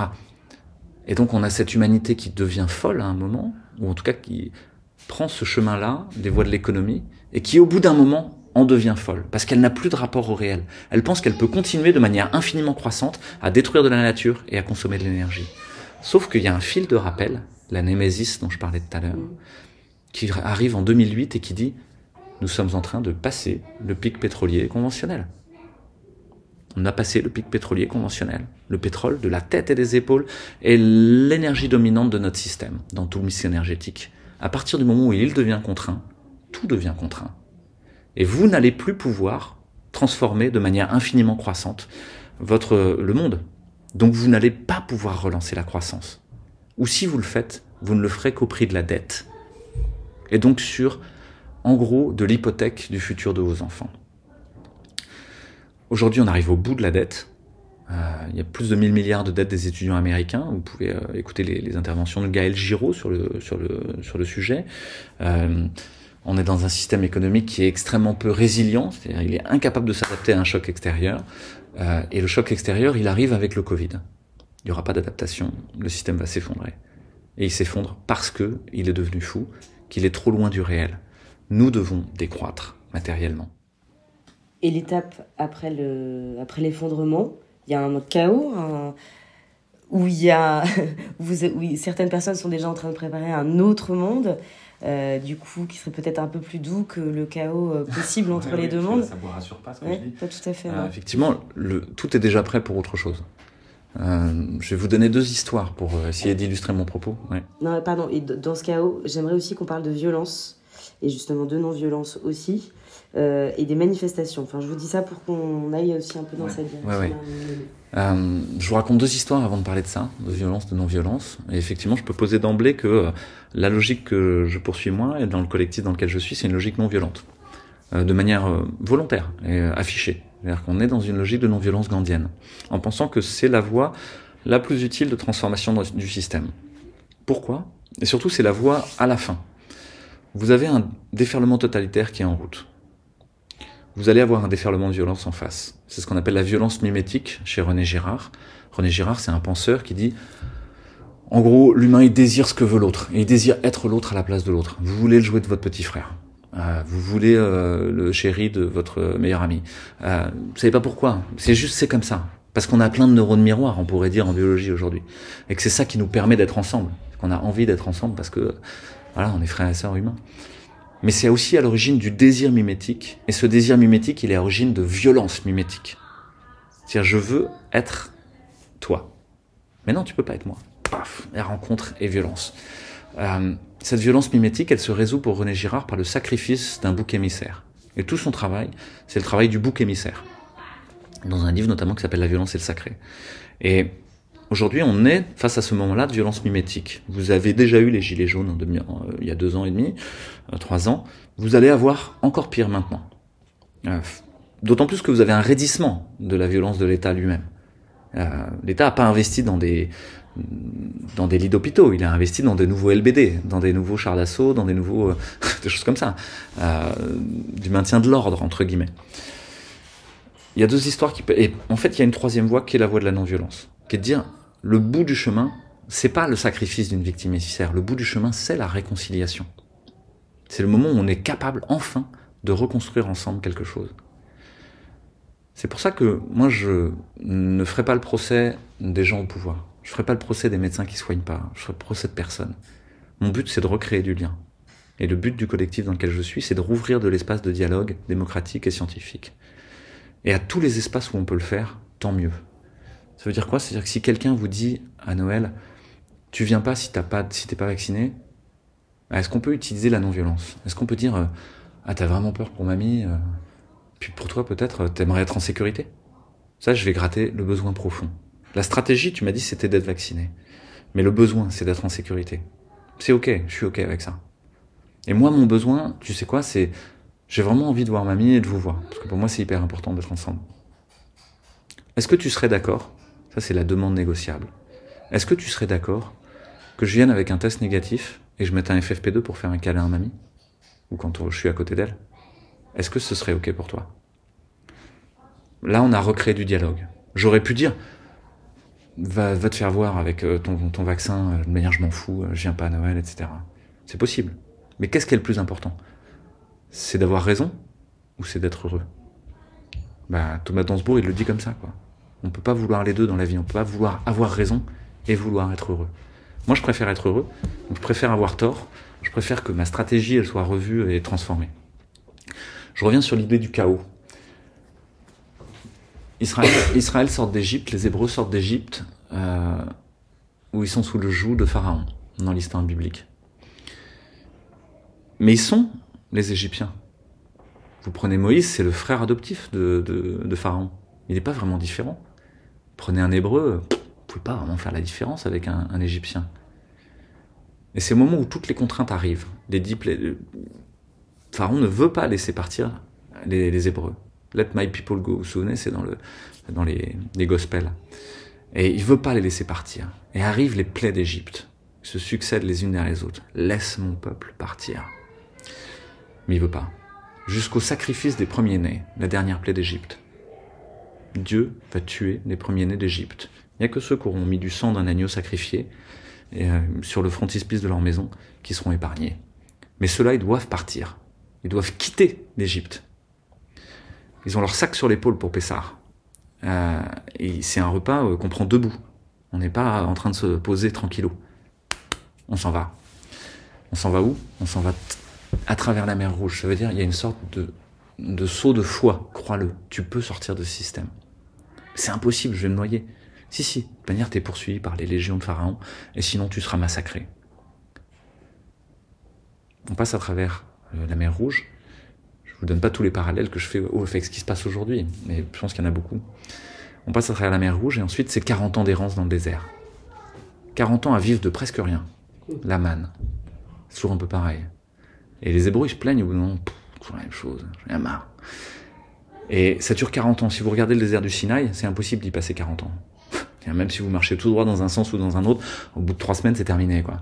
Euh, vous êtes arrivé quelque part. Donc 40 ans, c'est de l'errance. Il n'y a pas de règle du jeu, on n'est pas ensemble, on est dispersé. Le troupeau, c'est pas une vraie, un vrai nous, c'est pas une vraie communauté sociale. Et au bout de 40 ans, on arrive au mont du Sinaï, et là, il faut trouver l'étape de la loi. Dix règles, très simples, des trucs de base. Tu ne tueras point, etc. Et il n'y a qu'à ce moment-là qu'on les a trouvés, qu'éventuellement on pourrait retrouver la terre promise. Mais même à ce moment-là, qu'est-ce qui se passe quand Moïse redescend avec ces tables de la loi gravées? Les Hébreux sont en train d'adorer le veau d'or, le pognon. Vous comprenez rien, jamais. Et il faut qu'ils arrêtent d'arrêter le pognon, d'adorer le pognon, pour enfin avoir le droit de rentrer en terre promise. Qu'est-ce qui se passe aujourd'hui? On est en train de sortir de l'ère économique euh, où tout était facile, euh, les 30 glorieuses, les guinguettes de pétrole, on aura du plastique à gogo, on pourra se fabriquer des trucs qui brillent de tous les côtés, faire des chaînes YouTube. C'est terminé. C'est terminé. Si on y reste, nos premiers-nés seront sacrifiés. Mais pour sortir, il y a un saut qui est du domaine de la foi. Il faut traverser la mer Rouge. Comment je peux sortir de ça? C'est ma vie. Il nous faudrait, il faudrait aussi Moïse. Et puis il faut avoir 40 ans euh, dans le désert d'errance. On n'est pas sûr d'avoir envie de passer par là. eh ben moi je pense qu'on va passer, j'espère pas, pas, pas 40 ans, mais qu'on va passer par une phase de chaos, effectivement, dans laquelle il va falloir retrouver ce que j'ai appelé tout à l'heure protension collective positive, ou qu'on pourrait appeler donc un récit commun collectif qui nous porte, et puis les quelques règles du jeu qui nous fondent. C'est-à-dire de quoi on a vraiment besoin pour vivre? Quelles sont les règles qu'on ne doit pas transgresser? Aujourd'hui, on est dans un nihilisme transgressif. Les règles sont toutes transgressées, les unes après les autres. Personne ne respecte les règles du jeu. Les gens les plus riches et les plus reconnus, c'est ceux qui ont le plus triché. Il faut se référer à un livre qui s'appelle La fabrique des imposteurs de Roland Gori, qui est un penseur marseillais, qui a bien expliqué ça. C'est que toutes nos élites, ce sont les plus gros menteurs et les plus gros tricheurs. Les gens qui sont multimilliardaires aujourd'hui aux États-Unis, c'est que des tricheurs. Ils n'ont jamais respecté la fiscalité, ils n'ont jamais respecté le droit ni rien. Si vous respectez, vous êtes comme vous et moi. Vous serez juste euh, le gars lambda, quoi. Vous serez jamais multimilliardaire. Vous serez jamais à la tête d'un État. Donc aujourd'hui, on a laissé s'installer des représentants et des gens riches qui sont en fait les, les plus grands imposteurs et les plus pervers et les plus paranoïaques. Bon bah voilà, faut partir. Il faut même pas chercher à s'en débarrasser. Il faut partir de ce système-là, symboliquement, je veux dire. Et inventer ensemble qu'est-ce qu'on veut être pour demain? Je crois qu'il est temps de changer de constitution. Je crois qu'il est temps de changer de règles du jeu collectivement. C'est un saut dans le vide, hein, c'est vrai, euh, mais tout est prêt. Il y a déjà plein d'écoles alternatives qui proposent une école en contact avec la nature, où les enfants ont plus leur place, où euh, on n'est pas en train de leur faire des devoirs, à leur taper dessus, euh, ou de les mettre en compétition les uns avec les autres, mais essayer de les faire coopérer. Euh, là-dedans, il y a tout, il y a même des trucs délirants qui, qui, sont trop, mais il y a aussi plein de choses super chouettes. Euh, il y a de la santé autrement. euh, c'est pas vous aurez des petits robots qui vous soignent de tous les côtés. Ça, c'est une illusion, c'est n'importe quoi, ça n'arrivera pas. C'est dans la tête de Laurent Alexandre, mais c'est pas dans la réalité. Dans la, ce sera, si c'est dans la réalité, ce sera que pour des gens très riches. Ce sera pas pour vous et moi. Euh, donc la réalité, c'est qu'il faut. Il y a des gens qui parlent de prévention, d'immunité, euh, de façon de se nourrir, de façon d'être en lien, de façon de recevoir de l'information, et que ça, ça met en bonne santé. Voilà, enfin, il y, a plein, et dans tous les champs. Pour la question monétaire aussi, juste finis sur cette question-là. On a, on a tout un groupe de travail avec des universitaires sur les questions monétaires, euh, qui sont euh, justement de revoir notre système financiarisé et monétarisé. Nous n'avons plus la souveraineté sur la question monétaire. C'est-à-dire que cet outil qui devrait être au cœur de nos échanges, en fait, a été préempté par des opérateurs privés qui sont euh, la finance internationale, en gros, pour faire simple. Ça, c'est pas normal. Ça devrait être dans nos mains. C'est nos échanges. On ne devrait pas vous ponctionner du pognon à chaque fois que vous bougez le petit doigt. Donc, faut arriver à sortir de système de l'euro, système de système de la dette éternelle. Il y a plein de choses qui sont prêtes, que ce soit dans le domaine des cryptos, dans le domaine des monnaies locales, dans le domaine des monnaies libres. Euh, tout est prêt. Il faut juste s'y intéresser. Il faut bosser. Vous invoquez euh, beaucoup la nature et le réel. Euh, mais est-ce que justement, et, mais en même temps, vous parlez d'inventer quelque chose, mais justement, est-ce que c'est un peu paradoxal, puisque en fait, si on s'intéresse à la nature et au réel, on voit que dans la nature, en fait, il n'y a pas de bien ni de mal, mais il y a une chaîne alimentaire, il y a de la prédation, c'est la base de la nature même. Euh, une cellule, elle a une membrane, un corps, il a une peau. Donc il y a toujours effectivement des agressions extérieures. Euh, donc est-ce est que le, le, modèle un peu que vous nous vendez, enfin vous critiquez le, le modèle de société actuelle, mais est-ce que c'est pas tout simplement une conséquence plutôt qu'un effet en fait? Alors je ne vends un effet plutôt qu'une cause, excusez-moi. Oui, oui, mais vous proposez un modèle alternatif, mais est-ce que le monde dans lequel on vit, c'est un effet en fait de l'homme? La description du réel soit celle de la prédation euh, et soit celle de la guerre des ennemis extérieurs. C'est un modèle simpliste. La biologie d'aujourd'hui, en fait, elle montre pas ça. Euh, ça, c'est une biologie du 19e siècle, voire même du 18e et de Darwin. Euh, le darwinisme a été largement débattu depuis, et on démontre qu'il y a de, à la fois il y a des gros qui survivent parce qu'ils sont en prédation maximale et le plus violent, mais il y a aussi des très petits qui survivent parce qu'ils coopèrent. Euh, et donc cette idée de struggle for life, en fait, est une idée simpliste. Cette idée aussi que je serai en guerre contre quelque chose à l'extérieur, c'est une vision simpliste. Au fond, si vous regardez vraiment la nature et que vous êtes dans le biomimétisme, et c'est ça qui devrait guider peut-être notre, notre voie aujourd'hui, c'est d'essayer de faire comme la nature, parce qu'on est la nature et qu'on est dedans. Euh, si vous regardez, les interactions sont du domaine diplomatique. C'est-à-dire qu'elles passent leur temps à se négocier. Vous avez à l'intérieur de vous, sur votre peau, des bactéries, des champignons, des virus, même à l'intérieur de votre tube digestif. Où est-ce que vous vous arrêtez vraiment? Ce que je viens de vous dire vient de modifier la structure de votre cortex, vient de modifier l'activité électrique. Ça veut dire quoi? Ça veut dire qu'en fait, on, on est séparés ou, ou, on n'est pas séparés? Je suis un peu dans le darwinisme, mais je veux dire, vous, vous comprenez que, enfin, vous connectez un, vous faites un parallèle entre la, la, nature et un modèle de société dans lequel on pourrait évoluer, plus bienveillant peut-être. Ouais. Euh, mais même, vous faites référence, euh, voilà, au Sinaï et compagnie. Euh, mais là, même là-dedans, il y a le péché originel, par exemple. Enfin, il y a plus que quoi? il y a, il y a le péché originel là-dedans, par exemple. Vous voyez, donc l'homme en soi, bon, on peut pas inventer un homme nouveau, je veux dire. Non, je crois pas qu'il faille inventer un homme nouveau, effectivement. Moi, je suis euh, aussi dubitatif sur le transhumain que sur euh, le New Age. Pour moi, c'est la même toxicité. Euh, et je suis pas du tout euh, dans l'idéologie New Age. Euh, je crois pas qu'il faille euh, réinventer, inventer de neuf. Je crois qu'on s'invente pas de neuf. Au contraire, euh, on est les enfants d'une longue chaîne d'amants et d'amantes qui sont aimés avant nous et qui ont un héritage qui, si on le regardait, ont déjà tout inventé, ont déjà tout fait. Tout a été proposé. Aujourd'hui, quand on fait un éco-hameau, mais on fait quoi? On fait un village, en fait. À l'ancienne. Mmh. C'est tout. Oui, oui. Donc on lui met un titre marketing ou un concept en plus et on ajoute notre petite pierre à l'édifice qui est d'essayer de faire de la permaculture. Mais prenez la permaculture et l'agriculture du, du, du 17e ou, euh, ou l'agriculture périurbaine parisienne des faubourgs parisiens qui nourrissait tout Paris au 19e siècle, c'est déjà de la permaculture, sauf qu'ils n'avaient pas le nom. Mais vous euh, là-dessus. Hein. Euh, voilà. Donc euh, tout ça pour vous dire que ne vous me prenez pas sur mon discours. Mon discours est pas de dire qu'il faut euh, tout réinventer de neuf. C'est tout réinventer de neuf par rapport au système dans lequel on vit aujourd'hui. Mais le système dans lequel on vit aujourd'hui, c'est la grimace absurde des choses qui ont été proposées avant. Et je pense qu'il y a deux, il y a deux chaussures. Euh, on pourrait dire la chaussure conservatrice euh, et la chaussure progressiste. On a besoin des deux. Il y a besoin de gens qui proposent des choses nouvelles. C'est intéressant. Ça, ça ouvre des possibles. Et il y a besoin de l'héritage et de ce qu'on a reçu en partage jusqu'ici. Parce que c'est ça qui nous structure de la cohérence. Et c'est exactement ce qu'on cherche à faire dans la dynamique des collectifs. Euh, on cherche à faire comme dans un groupe de jazz. Un groupe de jazz, il va entonner Take the A-Train de Duke Ellington ou je sais pas quoi. Il a un thème, il a une grille d'accords. Il y a la contrebasse qui fait bon, bon, bon, les cinq notes qui tiennent le truc et il tient la baraque.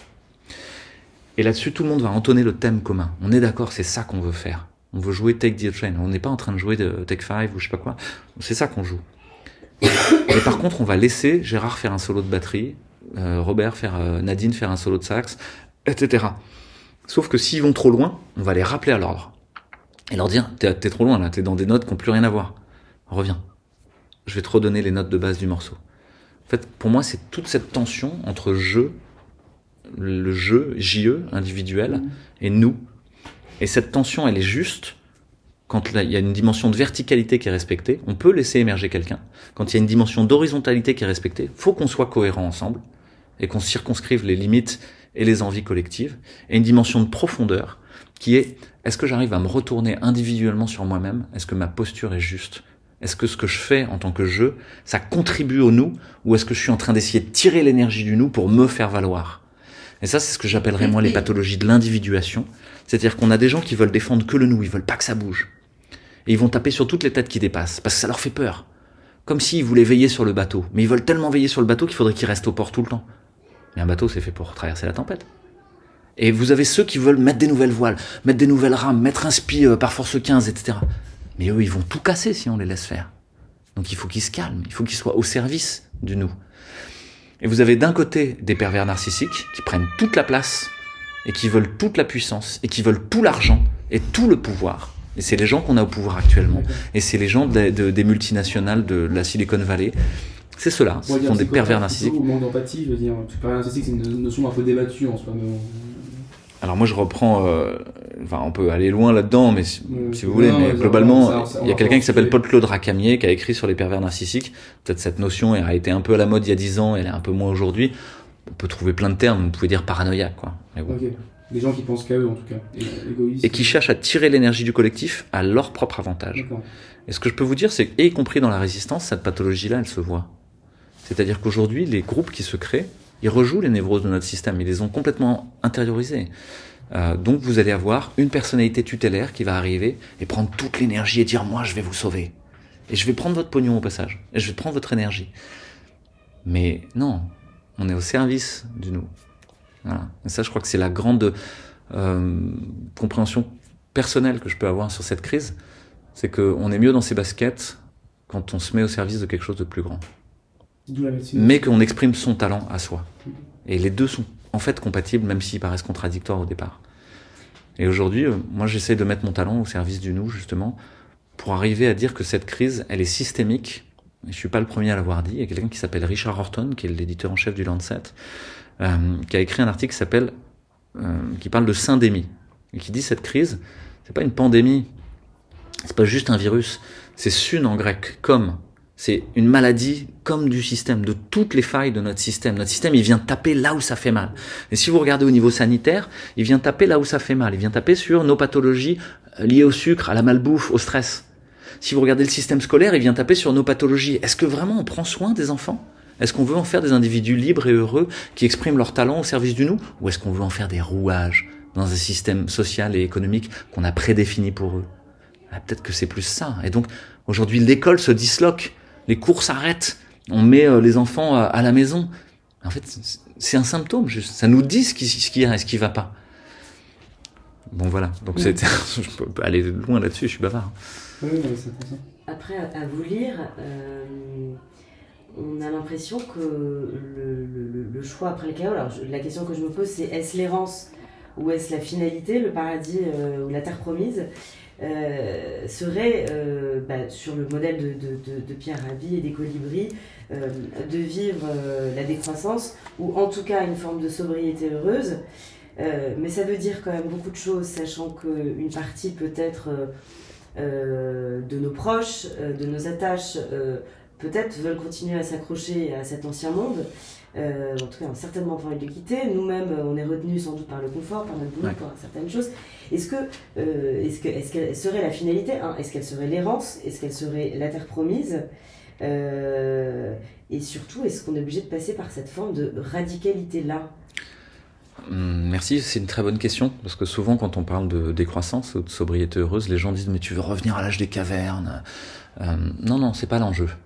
Et euh, peut vous donner un parallèle historique, effectivement, c'est qu'à la fin de l'Empire romain décadent, alors qu'ils ont pillé les colonies, qu'ils ont tout détruit, qu'ils ont mis des petits despotes locaux, des, euh, euh, des ponces pilates pour essayer de monter les gens les uns contre les autres et les faire s'entretuer, en fait, euh, à ce moment-là, émerge quelque chose de tout à fait nouveau dans, au 5e siècle, euh, qui est que la bourgeoisie, les plus riches, décident de se tirer disent j'en ai marre du marbre, j'en ai marre des orgies à la graisse d'ours. Euh, ce que je veux, c'est être les pieds dans la terre et la tête dans les étoiles avec Dieu. Et vous avez quelqu'un qui s'appelle Honora d'Arles, euh, qui va partir et qui va fonder les monastères de Lérins, euh, dans, le sud de la France, et sur les îles de Lérins. Les ordres monastiques sont intenables. Il faut se lever à 5 heures du mat, faire matine, etc., à ébêcher la terre et tout. C'est trop dur. La règle monastique va changer tout le temps. Et donc tout le monde ne peut pas faire ça. Par contre, cette exemplarité-là va irriguer tout le Moyen Âge d'une vision non matérialiste de l'univers. Et donner lieu et donner naissance à tout plein de constructions, que ce soit l'amour courtois ou les cathédrales, qui sont absolument étonnantes et qui ne seraient jamais arrivées autrement. Pour vous le dire autrement, je pense qu'il va y avoir des exemples radicaux de retour à la terre, de euh, partir dans les campagnes, etc. Est-ce que pour autant ça veut dire qu'on est tous obligés de partir à la campagne, de quitter Paris? Je crois pas. Tous les gens au Moyen Âge sont pas allés vivre dans des monastères. Mm. Par contre, il y a eu un mouvement suffisant et suffisamment grand pour qu'il y ait cette théorie du centième singe, vous savez, la masse critique, quoi. Que boum, ça fasse basculer les choses, qu'on dise, non mais on veut plus aller faire la guerre partout avec nos légions, en fait, on s'en fiche. Ça y est. Et l'Empire romain s'est disloqué. Et sont réapparus des tribus. Et donc, en même temps qu'il y a eu cet idéal non matérialiste et mystique et spirituel, euh, quand on parle de spiritualité aujourd'hui, c'est un gros mot. Hein, on n'a pas le droit. Quoi. On parle de Dieu, c'est un gros mot. Donc, euh, ben, pourtant, c'est arrivé au moment où c'était l'âge le plus matérialiste de Rome. Je crois qu'on est dans le, et ça c'est juste avéré historiquement. Je crois qu'on est au même moment, on est dans la dislocation de l'empire américain et occidental euh, matérialiste, et qu'on va vers un âge spirituel d'une manière ou d'une autre, et les pieds dans la terre. Ça veut dire à la fois la tête dans les étoiles, et ça n'a pas besoin de s'appeler religion. Pour ceux qui sont religieux, tant mieux pour eux, mais pour ceux qui sont pas religieux, on n'a pas besoin d'avoir un dieu dans les nuages avec une barbe ou je sais pas quoi. Euh, euh, les, religions sont jamais que des constructions humaines avec toutes leurs imperfections, voilà quoi. Donc, euh, mais et, les pieds dans la terre, ça veut dire bah justement à être au contact de la nature, des animaux, des arbres, à respecter ça et à savoir qu'on en est complètement partie prenante et qu'on en a besoin pour vivre. Dans le même temps que se passe ça, se trimballent des hordes de tribus barbares. et donc, euh, le chaos dont vous parliez, il est en même temps. Il se passe en même temps. Et ce chaos, il aide les collectivités à se structurer. Et là, j'en viens sur une question médicale. Pourquoi est-ce qu'on est agressé par des bactéries, des champignons? C'est pour faire notre peau. C'est justement pour trouver notre cohérence, pour nous aider à circonscrire le périmètre de moi je veux quoi en fait? Je veux faire partie du grand village global comme ça? Ou euh, bah non, j'ai une culture, euh, je viens pas de nulle part, euh, il y a des choses auxquelles je tiens et ok, ça ça me constitue quoi. Puis je veux bien m'ouvrir à d'autres, ma peau elle est poreuse, elle est pas fermée, c'est pas une armure, elle est poreuse. Il va y avoir des métissages, il va y avoir des mélanges, mais je suis pas obligé de me diluer dans le grand tout. Je reste moi. Je sais pas si c'est clair ce que je veux dire, mais ça veut dire quoi? Ça veut dire il va y avoir ce moment euh, des grandes invasions barbares, euh, avec l'accent québécois, parce qu'il y avait un, film qui s'appelait Les invasions barbares québécois, qui était assez chouette. Et, euh, et on est à ce moment-là, et en fait c'est utile justement à ce que se restructurent des communautés humaines qui, ont, qui ont un sens, qui ont une raison d'être. Donc la violence, elle n'est pas là pour rien. Pour revenir sur ce dernier point dont vous parliez, qui était la question de la violence et de la non-violence, euh, et la souffrance ne sont pas là pour rien. Ils sont là comme des épreuves initiatiques. Et l'épreuve initiatique, quand vous la prenez euh, ethnologiquement, hein, des confrontations extrêmement brutales à la violence et à la mort. Le jeune qui va devenir un chasseur, c'est un enfant, mais on va lui accrocher dans les tétons des crochets, il va devoir tirer dessus sur un poteau jusqu'à les arracher, etc. Il va être suspendu pendant trois jours, euh, les pieds en bas. Et en fait, peut-être qu'il va en mourir même. Mais si jamais il n'en meurt pas, et qu'il est guidé par un chaman bienveillant, c'est-à-dire il n'est pas tout seul dans cette affaire-là, il y a un homme médecine qui le guide, eh ben, il traverse le feu de l'épreuve et il accède à de nombreux pouvoirs. Il a accès aux armes, il a accès au territoire de chasse, il a accès à la réunion des chasseurs. Et en même temps qu'il a accès à tous ces pouvoirs, on lui demande un surcroît de responsabilité majeure. Je dois nourrir la tribu. Donc l'épreuve initiatique qu'on est en train de vivre aujourd'hui, elle est là pour nous structurer et pour nous aider à accéder à un plus grand pouvoir de compréhension sur le monde, à une plus grande interaction juste avec la nature et diplomatique avec les autres, avec les autres peuples, avec euh, moi-même, à, se respecter soi-même, etc. À arrêter de bouffer n'importe quoi, de bouffer n'importe quoi symboliquement en termes d'information, d'écouter BFM ou autre. Non, non, non. Je structure ma peau. Qu'est-ce qui rentre en moi? Qu'est-ce qui rentre pas? Je laisse pas rentrer n'importe quoi. Et ce qui rentre, je vais, ça va être vraiment une nourriture. Et au passage, je vais augmenter en responsabilité. Et ça, c'est la grande, transformation par rapport à nos élites d'aujourd'hui. Nos élites sont des irresponsables. sont toujours irresponsables. Et pourtant, ils ont tous les pouvoirs. Ils ont voulu tous les pouvoirs et tout l'argent. Prenez la capitalisation boursière de Google. Ils ont tout l'argent. Ils n'ont aucune responsabilité. Ça, c'est une situation instable qui ne peut pas tenir et qui, de toute manière, va s'effondrer. Voilà. Donc là, on peut aller plus loin encore hein, sur comment je vois les choses, mais là, vous, vous me faites aller loin en termes de prospective. Hein. Euh, autre question, euh, docteur Fouché. La question que je me pose, c'est quand je vous entends, euh, j'ai l'impression que vous êtes arrivé à un niveau beaucoup plus loin que la masse, en tout cas évidemment dans vos réflexions, etc. Euh, si je, je, pense pas me tromper en, disant que vous n'allez pas, par exemple, manifester euh, le samedi, qui est une réaction, je, trouve, euh, démocratique et, et, absolument naturelle d'expression de, de, la colère. À vous entendre, on a compris que vous étiez passé au-delà de la colère et que vous étiez même dans la gratitude. C'est ce que vous écrivez avec, avec votre épouse. une lettre en remerciant le Covid de permettre à nos vies de vaciller vers quelque chose de mieux. Euh, et de quitter le vicié. Enfin, c'est ce que vous écrivez en tout cas dans votre lettre. Euh, sur les manifestations, désolé, je vais essayer de revenir progressivement vers le terre à terre. Euh, c'est raison. J'essaie de, de, rétrograder un peu. sur, sur tout ce qui est manifestation, est-ce que vous comprenez que que certaines personnes ont envie d'éclater leur colère. Et encore une fois, il me semble en tout cas que ces euh, manifestations ne sont jamais euh, violentes. Il n'y a jamais aucun éclat de violence. Est-ce que vous comprenez cette réaction, en tout cas euh, première, primaire, je ne sais pas comment on peut dire, et en tout cas démocratique? Oh, moi je la comprends très très bien en fait. et, alors, les raisons d'être du collectif Réinfo Covid, c'est d'essayer de mettre en lien tous ceux qui veulent agir pour une politique sanitaire juste et proportionnée. C'est la première raison d'être. Mais au-delà, pour une politique plus juste, en fait, et plus humaine, de lien.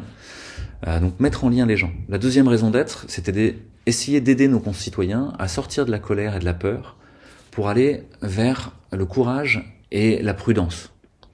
Qu'est-ce que ça veut dire ce truc-là? Ça veut dire, il ne s'agit pas d'avoir peur, parce que la peur c'est toujours une bulle irréelle, un, un fantasme. Ça n'a pas rapport au réel fallait aller vers la prudence. La prudence, c'est euh, je vais mettre mon pied dans l'eau. Je, je, vais pas dire ah, je nage pas, c'est peut-être c'est sûrement trop froid, ça va être glacial, on est en décembre. Je vais mettre mon pied dedans. Et une fois que j'ai tâté le réel, je vais dire j'y vais, j'y vais pas. C'est ça la prudence. C'est l'intelligence du courage. Euh, c'est la phronésis chez Aristote. Euh, la sagesse contextuelle, il appelle ça Aristote. Donc on, on essaie de plaider pour une sagesse contextuelle. Le troisième point, c'est d'essayer d'aider à rouvrir l'espace du débat démocratique et scientifique, parce qu'on pense qu'il est complètement verrouillé. Et le dernier point, c'est proposer une autre politique sanitaire. Euh, pourquoi je vous parle de ça? Parce que c'est un rapport avec ce qu'on essaye de faire, c'est que derrière la notion de prudence et de courage, il y a aussi la question de stratégie.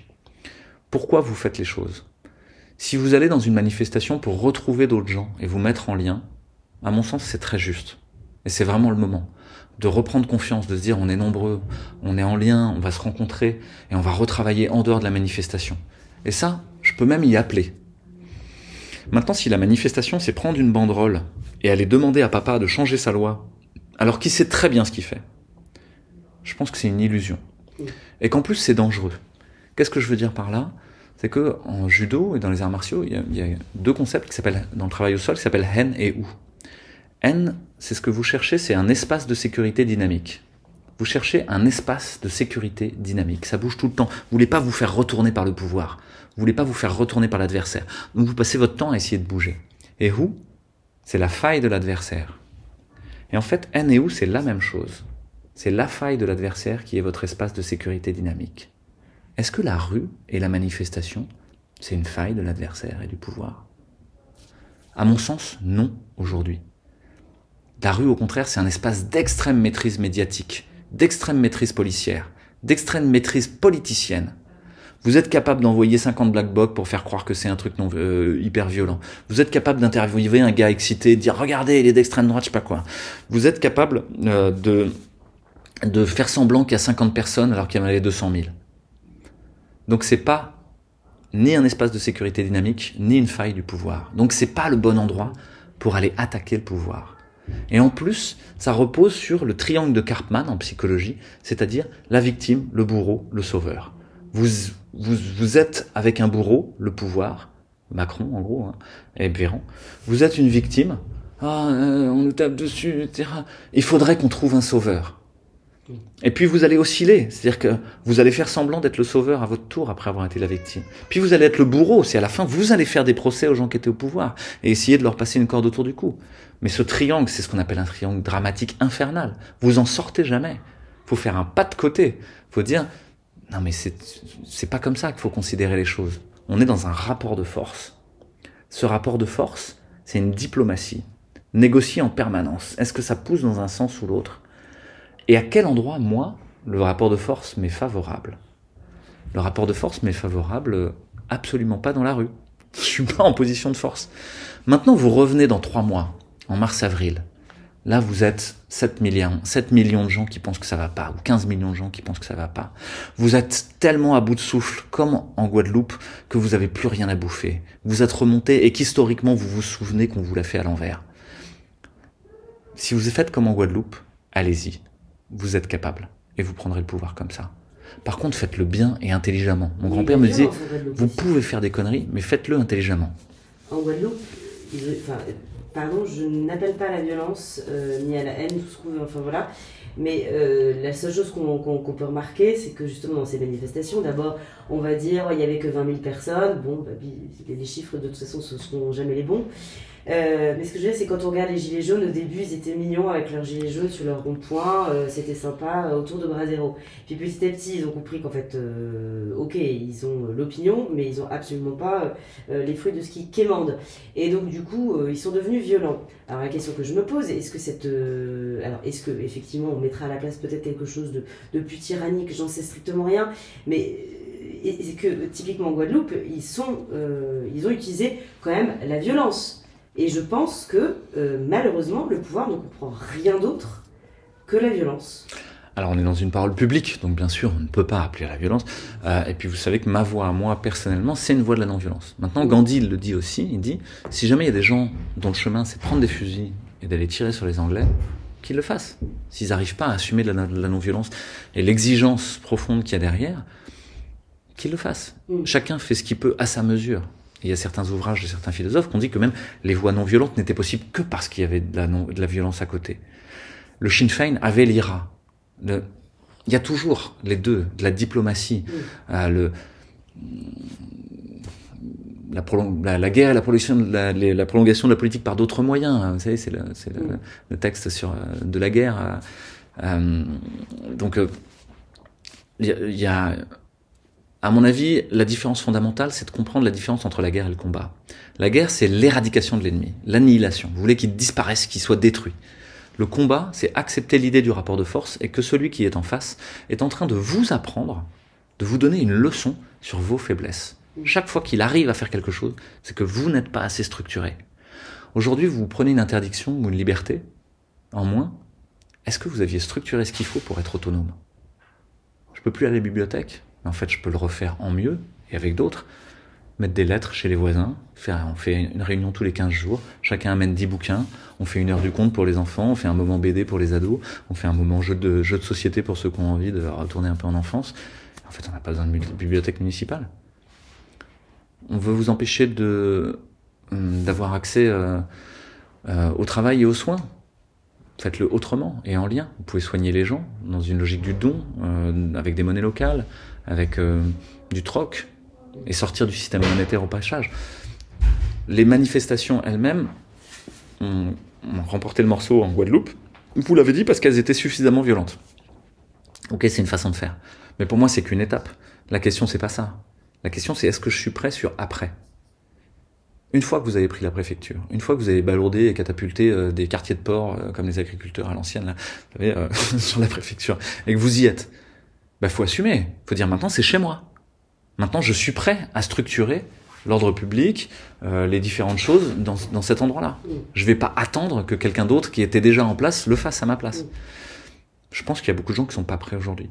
Que la plupart des gens qui vont manifester sont des bisounours et qu'ils n'ont pas prévu ce qu'il y aurait après, avec toutes les contraintes qu'il y avait après. Et la première contrainte étant celle énergétique dont on a déjà parlé. Peut-être que leur jeu dans le nous n'est pas celui de prévoir, et celui peut-être de libérer euh, la place. C'est pour ça que moi, je n'interdirais pas d'aller aux manifestations. Mais pour vous donner un exemple, on utilise un réseau social, on utilisait un réseau social qui s'appelle Discord. Euh, le nom est très est terrible. Discord, c'est possédé par des multinationales américaines et c'est très surveillé par les services secrets. Euh, on l'a utilisé, il a été fermé à deux, à trois reprises. Il y avait plus de 5000 personnes qui contribuaient ensemble sur les collectifs locaux, etc., qui marchaient très bien. Puis on l'a réutilisé et au moment des manifestations, j'ai envoyé un message personnel en message MP, on dit, en message perso, aux différents coordinateurs de très nombreux groupes en disant il n'y aura pas de banderole Réinfo Covid dans les manifestations. Individuellement, chacun fait ce qu'il veut en tant que citoyen, et c'est très bien si vous allez manifester, euh, voilà. Mais par contre, Réinfo Covid n'apparaîtra pas. Ça n'est pas dans les raisons d'être de Réinfo Covid d'aller manifester. Ces messages ont été effacés par la plateforme Discord, ne sont jamais arrivés à leur destinataire. Pourquoi? Pourquoi 25 messages ne sont jamais arrivés à leur destinataire. Pour faire comme si le fait qu'il y ait les banderoles réinfo Covid, au fond, c'est ce que cherchait le pouvoir. Mm. Comme si, au fond, le dérapage violent de manifestations, au fond, c'est ce que chercherait le pouvoir. Moi, je vous invite à vous méfier de ça et à dire est-ce qu'il y a d'autres chemins? Mm. En permaculture, on dit est-ce que y a, on dit il y a toujours au moins une autre façon de faire. Mm. À la fin du parcours du combattant euh, euh, pour les militaires, il y a un mur qui est trop haut. Vous ne pouvez pas le franchir. Euh, la seule et la consigne qui est donnée, c'est vous devez le franchir. Et vous devez le faire tout seul, etc. Et en fait, la seule solution, c'est de s'entraider, alors que c'est interdit par les règles du jeu. Il n'y a que s'il y en a un qui prend l'autre sur ses épaules, et l'autre qui se met encore au-dessus, et puis un qui arrive en haut et qui tire celui, qu'ils arrivent à passer. Mm. Et donc, faut désobéir à l'ordre. Et trouver une autre façon de faire. Donc voilà, c'est la proposition que je pourrais faire. J'irai pas plus loin euh, de manière euh, dans, cet entretien, même si on, peut en rediscuter en off. Il y a tellement de façons de faire pour aller transformer ce système. Ne vous inquiétez pas. Euh, alors justement, sur, j'essaie de revenir progressivement vers des questions démocratiques plutôt. Le fait qu'Emmanuel Macron ose dire qu'il a très envie, et le mot envie est quand même assez effrayant en plus, d'emmerder les non-vaccinés. Euh, déjà, qu'est-ce que ça dit de lui Et est-ce que justement, il n'y a pas un désir d'excitation euh, de, cette, euh, enfin de, de, ces manifestations pour montrer qu'elles puissent être violentes Bon, malheureusement, il n'y est pas arrivé parce qu'elles étaient pas du tout violentes. Enfin, heureusement, il n'y est pas arrivé. Qu'est-ce qu'il cherchait à faire? C'est Quel est le message? Enfin, quel portrait on pourrait faire de lui, du coup dans Quand vous, quand vous m'en parlez comme ça, j'ai deux idées qui me viennent. la première, c'est au fond, je préférerais ne pas parler de cette personne parce que euh, elle m'intéresse pas. Euh, et que pour moi, ça n'est qu'une marionnette, une marionnette de pouvoir qui le dépasse, qu'un acteur en fait, euh, qui n'a aucune contenance. Il n'y a rien. Pour regarder à travers lui, il n'y a rien, il n'y a personne. Euh, et la deuxième idée qui me vient, c'est, je crois que c'est dans De la vie des hommes illustres de Tite c'est un, texte latin, où il raconte la vie des empereurs romains décadents. Et vous avez, je crois, Néron, euh, qui regarde l'incendie de Rome, qu'il a provoqué lui-même, et il est en train d'écrire une élégie assez mignon, euh, un poème assez, euh, assez mignon, en regardant Rome brûler, en disant oh, c'est magnifique et tout ça. Et alors que c'est lui qui a mis le feu, il est en train de détruire Rome. Et je crois qu'il y a peut-être un parallèle à faire. Je m'en garderai bien publiquement, bien sûr. Euh, mais il y a peut-être un parallèle à faire avec les gens qui nous gouvernent aujourd'hui. Ils sont en train de regarder avec une délectation fascinée l'autodestruction de la France. Et ça, ça devrait nous faire réfléchir. Nous devons faire partir ces gens-là d'une manière ou d'une autre. Est-ce que vous pensez que leur euh, cynisme pourrait aller euh, jusqu'à euh, faire en sorte que, par exemple, les personnes qui refusent d'être vaccinées puissent avoir un accès limité, voire peut-être pas d'accès du tout à des bureaux de vote Est-ce que ce serait peut-être le, le, fait antidémocratique, ou peut-être presque la vaccélérate de ce déferlement totalitaire? Est-ce que c'est possible? Je dis ça pourquoi? Parce qu'hier, euh, euh, je crois que Gérald Darmanin a, rencontré euh, Laurent Fabius, président du Conseil constitutionnel, pour, pour discuter des modalités, en tout cas, de l'élection. Alors, les modalités d'élection ne changeront rien au fait que vous n'êtes déjà plus en démocratie depuis bien longtemps. Donc finalement, qu'on permette ou non aux vaccinés ou non vaccinés de voter ou pas, que l'on permette... De toute manière, c'est une illusion. Euh, vous avez fait un référendum euh, en, 2000, euh, en 2005 qui n'a pas été respecté. depuis lors, les institutions sont frappées d'indignité, en fait. Bon, ça c'est ma vision personnelle, hein, ça n'engage pas du tout le collectif, on n'est pas du tout d'accord tous là-dedans sur, sur ces sujets-là, et donc je, je parle que avec ma casquette de moi, là, hein. je mets bien le collectif à distance là-dessus, le collectif est apartisan. Euh, et on accueille des gens qui viennent de tous horizons et c'est vraiment cet enjeu-là d'être apartisan. Maintenant, sur la question démocratique, je pense qu'on n'est plus en démocratie depuis bien longtemps et que euh, il y a besoin de redevenir constituant, c'est-à-dire de réécrire une constitution par nous-mêmes euh, et de, qui soit vraiment une sorte de contrat avec ceux qui nous représentent. Est-ce qu'on est capable euh, de les révoquer? Est-ce qu'on est capable de les faire partir quand on pense qu'ils sont en train de devenir fous quand ils ne servent pas le bien commun et qu'ils se servent eux-mêmes? Pour le moment, la constitution dont on dispose ne le permet pas. Euh, la façon dont on structurait les pouvoirs font qu'ils ne sont pas réellement séparés les uns des autres. Que l'exécutif a pris le pouvoir sur le pouvoir législatif aujourd'hui en France. Que le législatif et l'exécutif ont pris le pouvoir sur le pouvoir judiciaire. Euh, aujourd'hui, tous les juges administratifs jugent en fonction de ce qu'a déclaré le Conseil de défense et de ce qu'a déclaré le Conseil scientifique. Vous n'avez aucun, aucun référé liberté, aucun recours en abus de pouvoir au, euh, au Conseil d'État qui soit qui est abouti. Ils sont tous retoqués. Euh, donc il n'y a plus de pouvoir indépendant euh, judiciaire, il n'y a plus de pouvoir indépendant législatif. Les lois sont votées à 4 heures du matin par 40 députés, euh, alors que euh, tous les autres sont je sais pas où, et sur des questions qui concernent absolument tout le monde, que ce soit les lois de bioéthique ou que ce soit la modification des, des, des conditions sanitaires dans lesquelles on est. donc vous n'êtes déjà plus en démocratie. Si vous pensez que votre vote transforme quelque chose, c'est une illusion. Le vote, en gros, est la sanction d'une politique de communication menée par le gouvernement qui consiste à vous vendre un paquet de lessive, sauf qu'on l'appelle Macron ou qu'on l'appelle euh, je sais pas qui. Euh, et, c'est en fait juste la, mesure de la capacité euh, de communication, de, la propagande qui est menée. Macron a eu plus de 250 couvertures de magazines et journaux euh, avant son élection. Il a été montré comme le génie, euh, etc. Son couple était si mignon, etc. Mais jamais on vous a parlé du fait qu'il ait bradé l'aéroport de Toulouse-Blagnac à des mafieux. Jamais on vous a parlé du fait, du fait qu'il ait négocié des contrats absolument gigantesques à la banque Rothschild, etc. Et qu'en fait ce soit un marlou peut-être euh, quelque part euh, au niveau économique. Euh, donc voilà, je crois pas du tout à l'élection quoi. je, Désolé, hein, je manque d'espoir là-dessus. Je pense bah que le pouvoir se reconquiert autrement. Mm. Euh, vous expliquez justement que, que, les médias soient aussi, enfin, ne fassent pas leur travail tout simplement? Je, Alors, je, je, différencierais bien les médias et les journalistes. Euh, je pense que les médias sont des systèmes et les journalistes sont des humains et que l'immense majorité des journalistes cherchent à bien faire son travail, d'essayer de témoigner du réel justement et de donner à voir ce qui se passe euh, à nos concitoyens. Euh, et donc je je jetterai pas la pierre du tout aux journalistes et tous ceux que j'en rencontre sont plutôt euh, sympas, honnêtes et cherchent à bien faire leur travail. Par contre, ils sont pris dans des appartenances et ils sont pris dans des systèmes et ils sont pris dans des systèmes d'opinion, des doxas. Euh, et donc un certain nombre d'entre eux croient à ce qu'ils font, croient que euh, leur métier est de défendre la doxa dominante et d'aller effondrer euh, la contestation. Tous les journalistes qui font aujourd'hui du fact-checking sont en fait les inquisiteurs, au même sens que Bernardo Guy à l'époque de l'Inquisition, hein, sont là pour faire taire l'hérésie. Oh là là, ceux qui diraient que cette épidémie est peut-être pas si grave que ça. Ceux qui diraient qu'il y aurait peut-être un traitement, ceux qui diraient que peut-être il y aurait de la prévention et de l'immunité, ceux qui diraient que la vaccination ne serait peut-être pas euh, l'alpha et l'oméga euh, de la panacée de cette truc-là, c'est insupportable. Faisons-les taire. Et donc on va les attaquer de manière extrêmement brutale. Euh, bah, ceux-là, encore une fois, j'ai plutôt de la compassion pour eux, parce que je pense qu'en fait, ils, ils se rendent pas compte de l'extraordinaire banalité du mal qu'ils sont en train d'accomplir, et que je crois qu'ils ils croient à ce qu'ils font. ils croient qu'ils sont en train de défendre la vérité. Moi, je crois pas que ce soit la vérité. Euh, mais, euh, et c'est lié au système dans lequel ils sont. Un système où finalement, euh, la plupart des médias dominants aujourd'hui sont extrêmement financés. Leurs subsides ne sont pas du tout indépendants.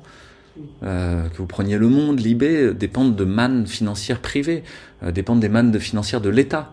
Euh, et donc ne pourront pas avoir un discours qui contredit les intérêts de l'entreprise privée qui les finance, qu'elle s'appelle Fondation Bill et Melinda Gates ou qu'elle s'appelle Pfizer, euh, pour les journaux que j'ai cités, ou qu'elle s'appelle l'État, qui est une autre entreprise, qui elle-même vend sa sauce. C'est-à-dire si l'État dit la politique sanitaire c'est ça, est-ce que le monde des libérations vont aller contre ce que dit l'État? Non. Ou en tout cas, de manière pernicieuse, ils vont le faire autrement. C'est-à-dire que pour garder une audience, vont faire que des articles de propagande et une fois de temps en temps, un, vrai article critique de qualité. Ce qui fait que même les résistants vont citer le monde et donc vont donner au monde euh, la capacité d'avoir une légitimité. Alors qu'en fait, on devrait dire le monde ne sert qu'à se torcher, quoi. Définitivement. C'est du PQ. Euh, et donc, jetons ce truc-là. Ça ne sert à rien, en fait sûrement pas à connaître le réel, sûrement pas à nous mettre en lien les uns avec les autres. Ça ne fait que diviser les gens, que mettre des étiquettes sur les gens. Donc ça, je, crois qu'il y a des systèmes euh, qui sont euh, quasiment mafieux en fait au sein de, des médias euh, et pervers, et que ceux-là, d'eux-mêmes, ils sont en train de s'autodétruire. L'autre chose, c'est qu'on peut faire la jeter la pierre aux médias, mais les médias ont été utilisés par les gens qui les possèdent. vous avez chaque année dans le monde diplomatique euh, euh, une petite animation euh, qui montre à qui, qui possède les différents groupes de presse, qui est très intéressant, puisqu'à la fin vous aboutissez à une quinzaine de familles qui possèdent l'ensemble de la capacité narrative dans le pays. Bah, ça aussi devrait nous poser de questions. Pourquoi est-ce qu'on a laissé des opérateurs monopolistiques s'installer dans la question narrative en France? Troisième point que je pourrais dire sur les médias, c'est que nous pensons que nous sommes une culture de l'écrit, mais nous sommes une culture de l'oral. Qu'est-ce que ça veut dire? C'est-à-dire qu'aujourd'hui, les gens, ils ont du mal à lire un article où il faut scroller trois fois l'écran. C'est trop long. Donc ils vont regarder le titre et la punchline en dessous. Puis après, ils vont même pas regarder, ils vont regarder les premiers, de toute manière, il faut être abonné, ouais, je vais pas payer un euro euh, pour avoir ça. Ils vont juste penser qu'ils ont eu l'information parce qu'ils ont regardé le titre et la manchette. Or, le titre et la manchette ne sont jamais en rapport avec le contenu de l'article ou de très loin.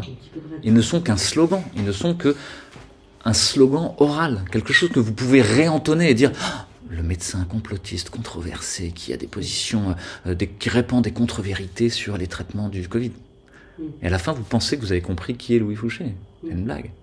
Euh, alors même que, enfin, bref, je n'ai même pas envie de répondre à ça. Mais euh, tout ça pour dire que une civilisation orale, elle est extrêmement labile si vous prenez la société africaine, elle est tenue par le fait qu'il y ait des griots, euh, c'est-à-dire des conteurs, qui racontent les histoires à tout le monde. Et tout le monde connaît l'histoire de Sundiata Keita, le roi du Mali, et de ses, et de ses, hauts faits. Parce que tous les griots la racontent, chacun à leur façon, mais partout en Afrique. Ça, ça structure un inconscient collectif, un fond culturel commun, qui structure un certain rapport au pouvoir en Afrique et aux faits et aux héros.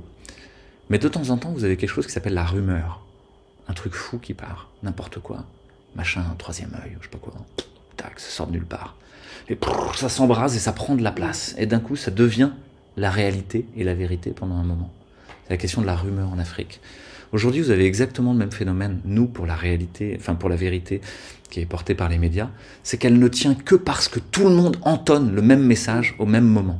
Il y a une mise en résonance. Que ce soit vous, euh, que ce soit le professeur Raoul, enfin, euh, que ce soit Perron, Orion Code. C'est hallucinant à quel point euh, enfin le, professeur Raoul est un charlatan. Enfin, point, on s'arrête là, il y a plus de... Mais on oublie le, le CV qu'il a. vous, c'est pareil, c'est le gourou sectaire, c'est ça qu'on dit de vous, hein, concrètement. Et c'est vrai qu'il y a quelque chose d'assez hallucinant de se dire que, pareil, on vous a taxé d'être d'extrême droite. Bon, à vous entendre. Qui me connaît. voilà, mais bon. J'ai un doute là-dessus, mais voilà. Voilà, euh, mais bon, donc voilà, je, reconnais a cette espèce de rumeur est quand même hallucinante et surtout elle s'ancre, et c'est là, je voudrais revenir là-dessus, elle s'ancre euh, dans, le, dans, le, dans, le, cerveau, dans le système de pensée euh, de plein de gens pourtant hyper intelligents, enfin je ne mets pas une seconde en cause de leur intelligence. je voudrais revenir là-dessus avec vous, sur le côté comment est-ce possible que des gens aient la capacité de résister et la capacité de d'avoir des warnings qui se déclenchent euh, parce que ça leur rappelle deux, trois choses, parce qu'ils voient que, euh, qu'effectivement, euh, ce passe vaccinal, c'est pas normal, cette multiplication des QR codes, c'est pas normal. Pourquoi est-ce que des gens ont cette capacité de voir et pourquoi d'autres préfèrent rester sous cette forme d'hypnose et ouais, une hypnose collective? Pourquoi? Qu'est-ce qui... Vous avez raison, c'est vraiment une hypnose collective et tous les outils de l'hypnose sont utilisés. J'en ai fait état parce que moi-même je fais de l'hypnose en fait au bloc opératoire. Et, euh, et, donc tous les outils sont, sont, là. Par exemple, si je vous dis euh, ne pensez pas à une girafe, ah, vous avez pensé à une girafe euh, Donc la négation est un opérateur cognitif très hiérarchiquement très élevé. Et vous devez d'abord créer l'objet mental pour ensuite le nier. Donc si je vous dis est-ce qu'il n'y aurait pas le virus ne serait-il pas si dangereux? Mais vous, vous avez entendu qu'il est dangereux là. Pourtant, il y avait une espèce d'interrogation compliquée, quoi. Euh, ne faudrait-il pas interdire l'accès aux bibliothèques aux non-vaccinés ou l'accès au bureau de vote? Vous avez déjà créé l'objet mental. Il est là. Et donc, vous avez déjà commencé de manipuler quelqu'un. Parce que vous avez mis dans sa tête ah oui, on peut peut-être interdire le bureau de vote aux non-vax, quoi. Pourquoi pas? Mais non, enfin, quel rapport ça a, vacciné ou pas, avec euh, l'idée de, avec les droits civiques? Mais vous l'avez créé. Et à partir du moment où vous l'avez créé, mais on peut aller loin, c'est la description de l'hypnose, mais une technique qui est utilisée en permanence, c'est ce qu'on appelle le pacing and leading. Pacing and leading, ça veut dire je regarde, j'attends, pacing, mm. j'accompagne, et leading, je reprends la main et je propose quelque chose. L'exemple phare de pacing and leading en hypnose, c'est ce qu'on appelle le yes set, la séquence d'acquiescement. La séquence d'acquiescement, c'est quoi? C'est je vais dire cinq truismes ou quatre truismes, des évidences, des choses je vais ratifier des choses évidentes. Euh, les jambes sont croisées, euh, vous êtes assise sur le fauteuil, euh, votre tête repose sur votre main, et tout va bien. Ah, ça c'était pas sûr que tout va bien. Mais par effet d'entraînement, votre cerveau a dit oui, oui, oui, et enfin oui. En fait, moi je suis sidérée. sidérée par le fait que, que, les gens ne veulent pas savoir. J'ai compris. Moi, si c'était pas mon métier, je pense que je ferais exactement la même chose. Le problème, c'est que mon métier, c'est de donner de l'information. Donc, c'est de la chercher et, euh, et d'offrir aux gens euh, la possibilité d'être responsable face à cette information. On a, buté là-dessus. C'est-à-dire qu'au-delà de, la, de, la censure qui est faite par les réseaux sociaux et dont on a déjà parlé, il y a un certain nombre de gens qui ne veulent pas savoir. Mm. J'avais un collègue à ma place il y a quelques jours. On discutait euh, de données extrêmement factuelles sur la question vaccinale. Et au bout d'un moment, il dit Non, mais. non, mais de toute manière moi je j'en sais rien, tu sais, on dit on dit noir, on dit blanc. À la fin, j'ai envie de faire confiance. Pardon?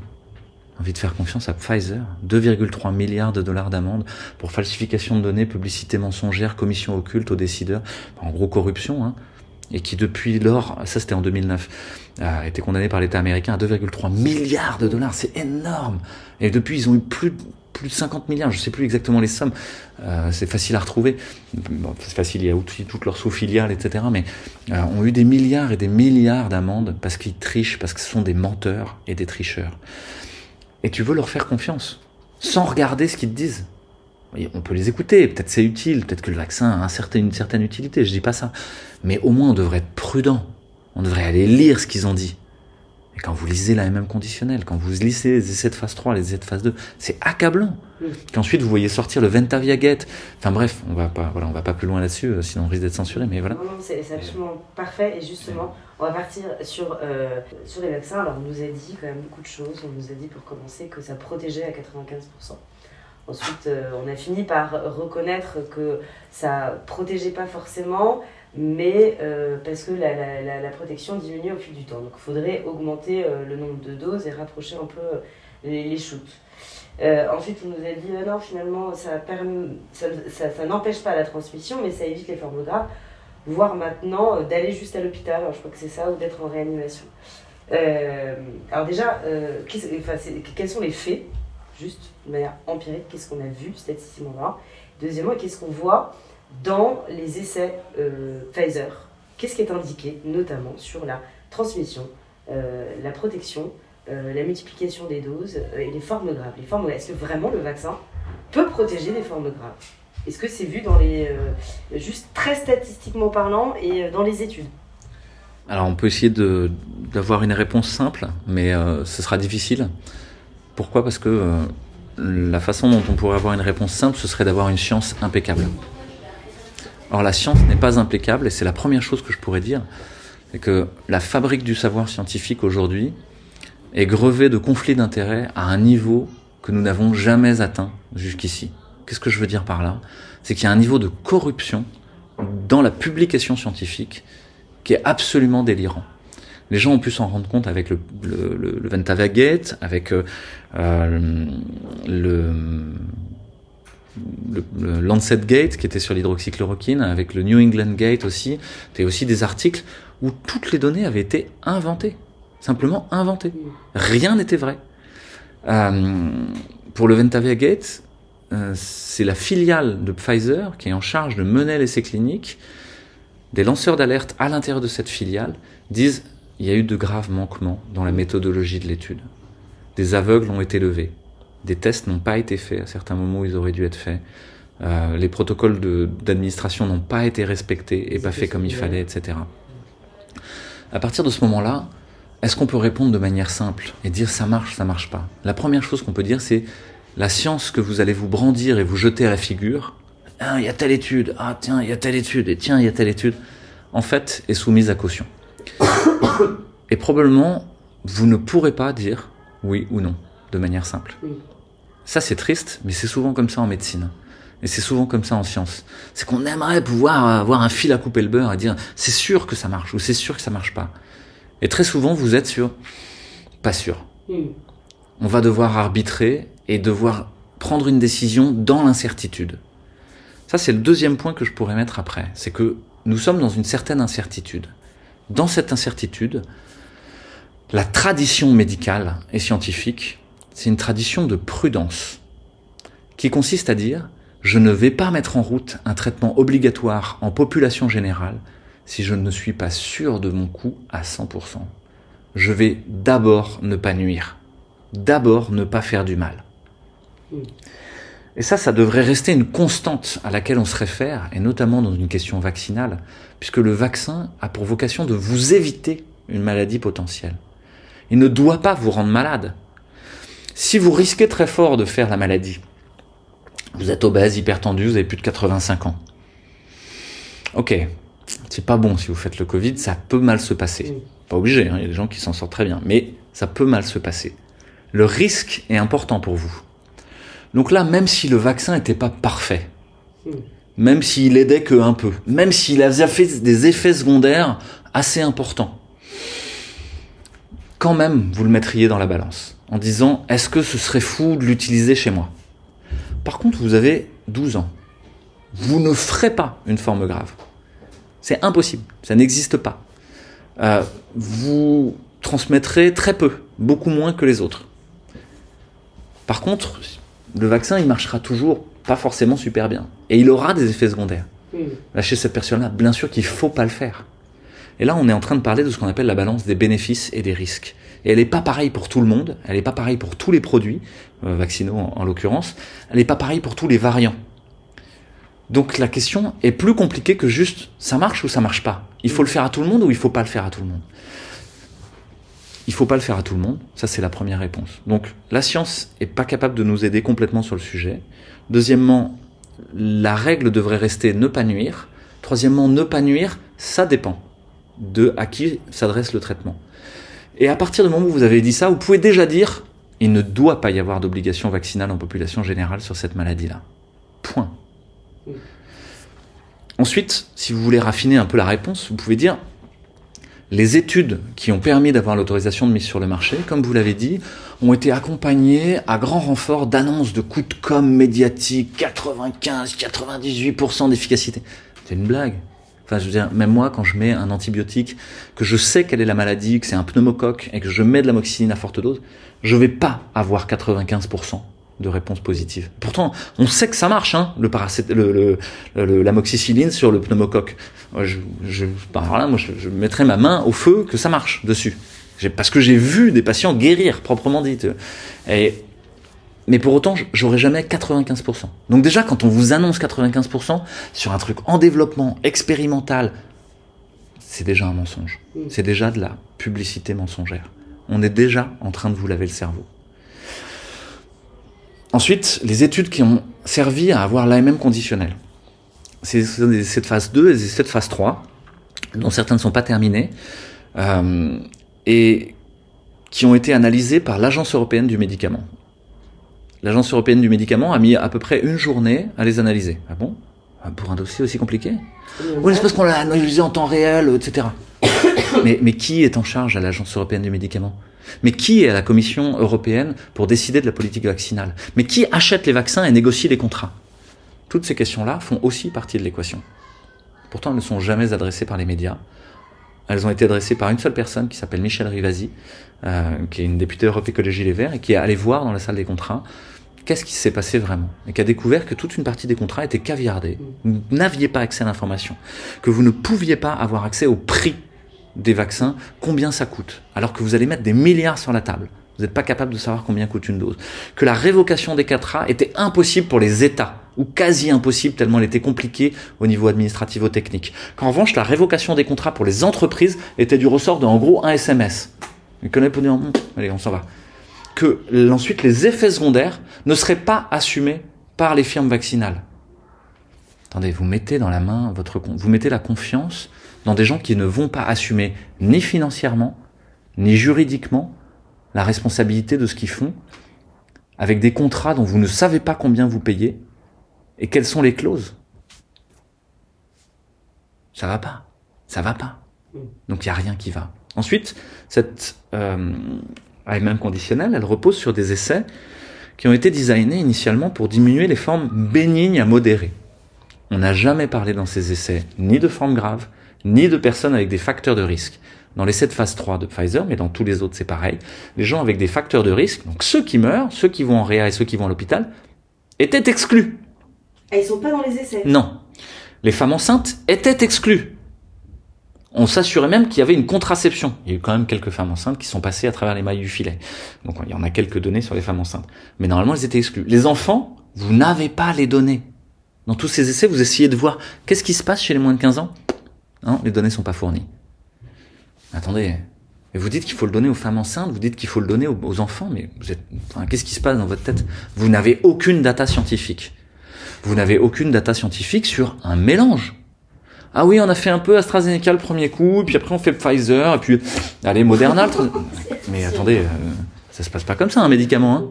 Vous pouvez pas mélanger des trucs qui ont rien à voir. C'est enfin, faut que ce soit testé, il faut avoir une vague idée de qu'est-ce que ça donne. Il y a des interactions entre les excipients, il y a des interactions entre les principes actifs, il y a, il y a une augmentation potentiellement, et ça on le sait pour Astra et Pfizer par exemple, euh, de, de la de l'allergie euh, entre les différents entre les différents excipients. Donc, les gens franchissent le mur du son en fait au niveau euh, réglementaire, ils franchissent toutes les règles habituelles qu'on se donne pour mettre en place un médicament sur le marché. Donc proprement, nos agences de régulation sont devenues folles ou corrompues.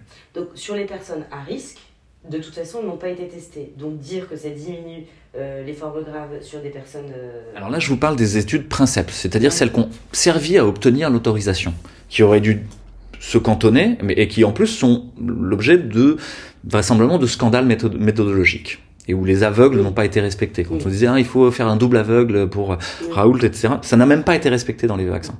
Et le recul sur les gens qui n'ont pas été vaccinés, c'est-à-dire le groupe placebo, en gros, a été euh, de six mois en moyenne et euh, en, médiane, et ensuite les gens ont été vaccinés. C'est-à-dire qu'en fait, vous n'avez pas de recul. Euh, puisque l'Agence européenne du médicament a autorisé Pfizer à vacciner ceux qui avaient reçu le placebo. Donc à la fin, vous savez pas ce qui se passe après six mois, puisque de toute manière, ils reçoivent le vaccin. Que dans un certain nombre d'essais de phase 2, les gens n'ont pas reçu un placebo, ils ont reçu une vaccination anti-méningococcique qui a déjà des effets secondaires hyper lourds. On sait que c'est un des vaccins qui fait le plus d'effets secondaires.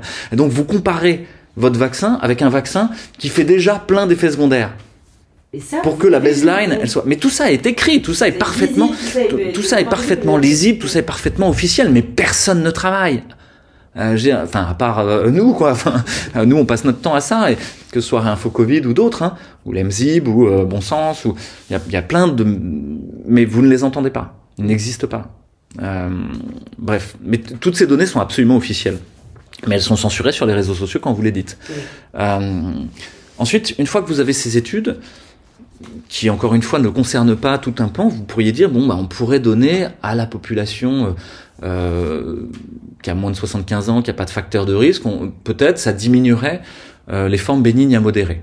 Et donc peut-être ça diminuerait la transmission. Mais c'est pareil, les études sont pas designées et ne répondent pas à la question de la transmission.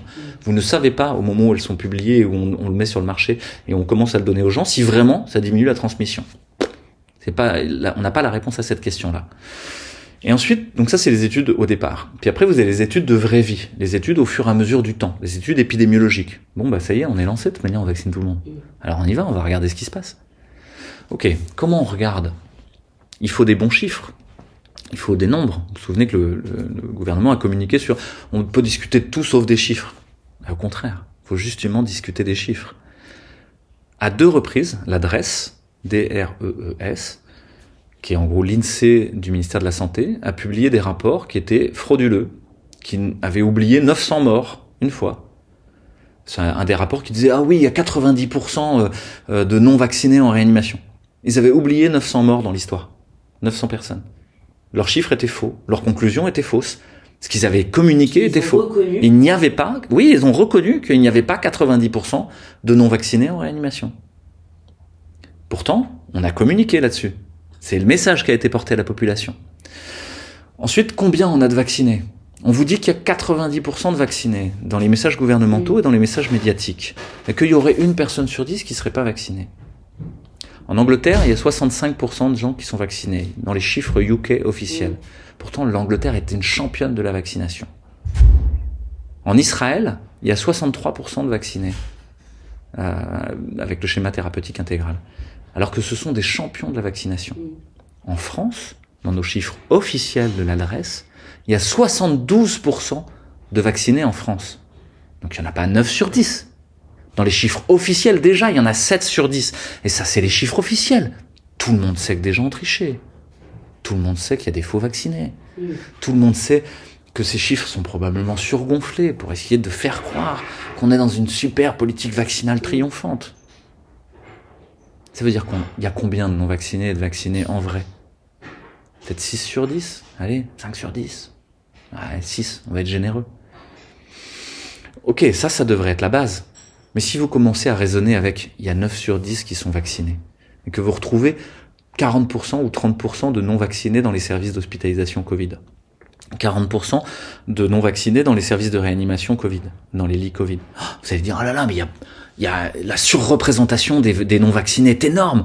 Euh, ça protège des formes graves. Aujourd'hui, c'est comme ça qu'on dit que ça protège des formes graves et de la réanimation. C'est qu'on compare à, il y aurait 72% de vaccinés. Mais le croisement même, enfin, on peut aller loin dans les bases de données. Je vous invite à aller voir ce que fait Pierre Chaillot de Décoder l'écho, qui fait partie aussi du Conseil scientifique indépendant. Puis les émissions du Conseil scientifique indépendant tous les jeudis soirs, on parle que de tout ça. Hein, bien sûr, on est censuré à gogo. Euh, nous, on prend que les chiffres et on dit mais il y a un loup, il y a un problème. Ils sont pas réalistes. Euh, ils correspondent pas à la réalité. Par contre, ils correspondent à une intention politique de faire croire aux gens qui ne sont pas vaccinés qu'ils sont très peu nombreux, que donc ils devraient se cacher, se taire et accepter les restrictions. Imaginez que les non-vaccinés comprennent qu'ils sont 4 ou 5 sur 10. Ils renversent la table. C'est terminé demain. Est-ce qu'en même temps, on ne peut pas expliquer euh, une, une, grande proportion de vaccinés par les mesures restrictives Aussi, bien sûr, bien sûr. Il y a cette proportion-là, mais il y a un autre problème de chiffres que vous pouvez voir derrière. Donc, il y a, effectivement, il y a beaucoup de gens qui se sont vaccinés simplement parce qu'ils risquaient de perdre leur boulot, parce qu'ils ne pouvaient plus partir en voyage, parce que, et puis, parce qu'ils pensaient que ça les protégeait de la maladie. Donc on a substitué progressivement la question de la vaccination et la question sanitaire à la question du contrat social. Vous faites partie de la société si vous êtes vacciné. Mais normalement, le contrat social, il a rien à voir avec des questions sanitaires. Parce que aujourd'hui, c'est si vous êtes vacciné de doses. Mais demain, c'est trois doses. Vous le savez déjà. Et après, c'est quatre doses. Et après, c'est parce que vous avez les yeux bleus. Et après, c'est parce que vous êtes vacciné contre la grippe. Et après, c'est parce que vous êtes d'accord d'avoir euh, tous les ans euh, une coloscopie. Mais, oh, on s'arrête tout. C'est, on, on s'arrête tout. Donc, un, un, deuxième point que je pourrais souligner sur ce que vous dites, c'est comment on jauge euh, que ça sert à quelque chose, par exemple, dans la transmission? Sur les tests positifs, mais il y a une surreprésentation des tests positifs chez les non-vaccinés, puisque les non-vaccinés doivent faire des tests pour pouvoir prendre le train, pour pouvoir prendre l'avion, pour pouvoir bosser. Et donc si vous et vous savez que dans ces tests, il y a un certain nombre de faux positifs. Faux positifs, c'est une fois de temps en temps, votre dé tombe sur 6. Ok. Bah, à chaque fois que je lance le dé, j'ai une chance sur 6 d'avoir 6. Hmm. Maintenant, si je le lance 40 fois ce mois-ci, combien je vais en faire des 6 ah, Je vais en faire plus hein, que ceux qui lancent jamais le dé. Parce que eux, ils sont vaccinés. Euh, donc les, faits, c'est... Je reviens aux faits parce que là, je vous ai donné tous les bémols. Il y en a encore plein. On pourrait faire euh, des heures de présentation sur le sujet. Mais globalement, tout ce que je vous ai dit là devrait dire... bon, il y a un loup, quoi. C'est pas, c'est pas fiable ce qu'on nous dit.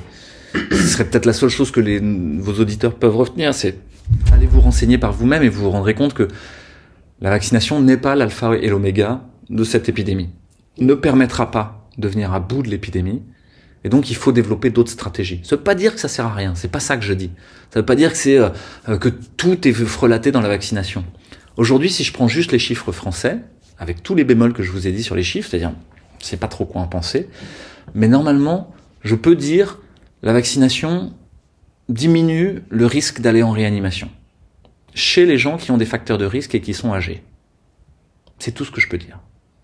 Maintenant, quand je dis ça, je sais pas combien il y a de mortalité tout venant chez les gens âgés avec des facteurs de risque.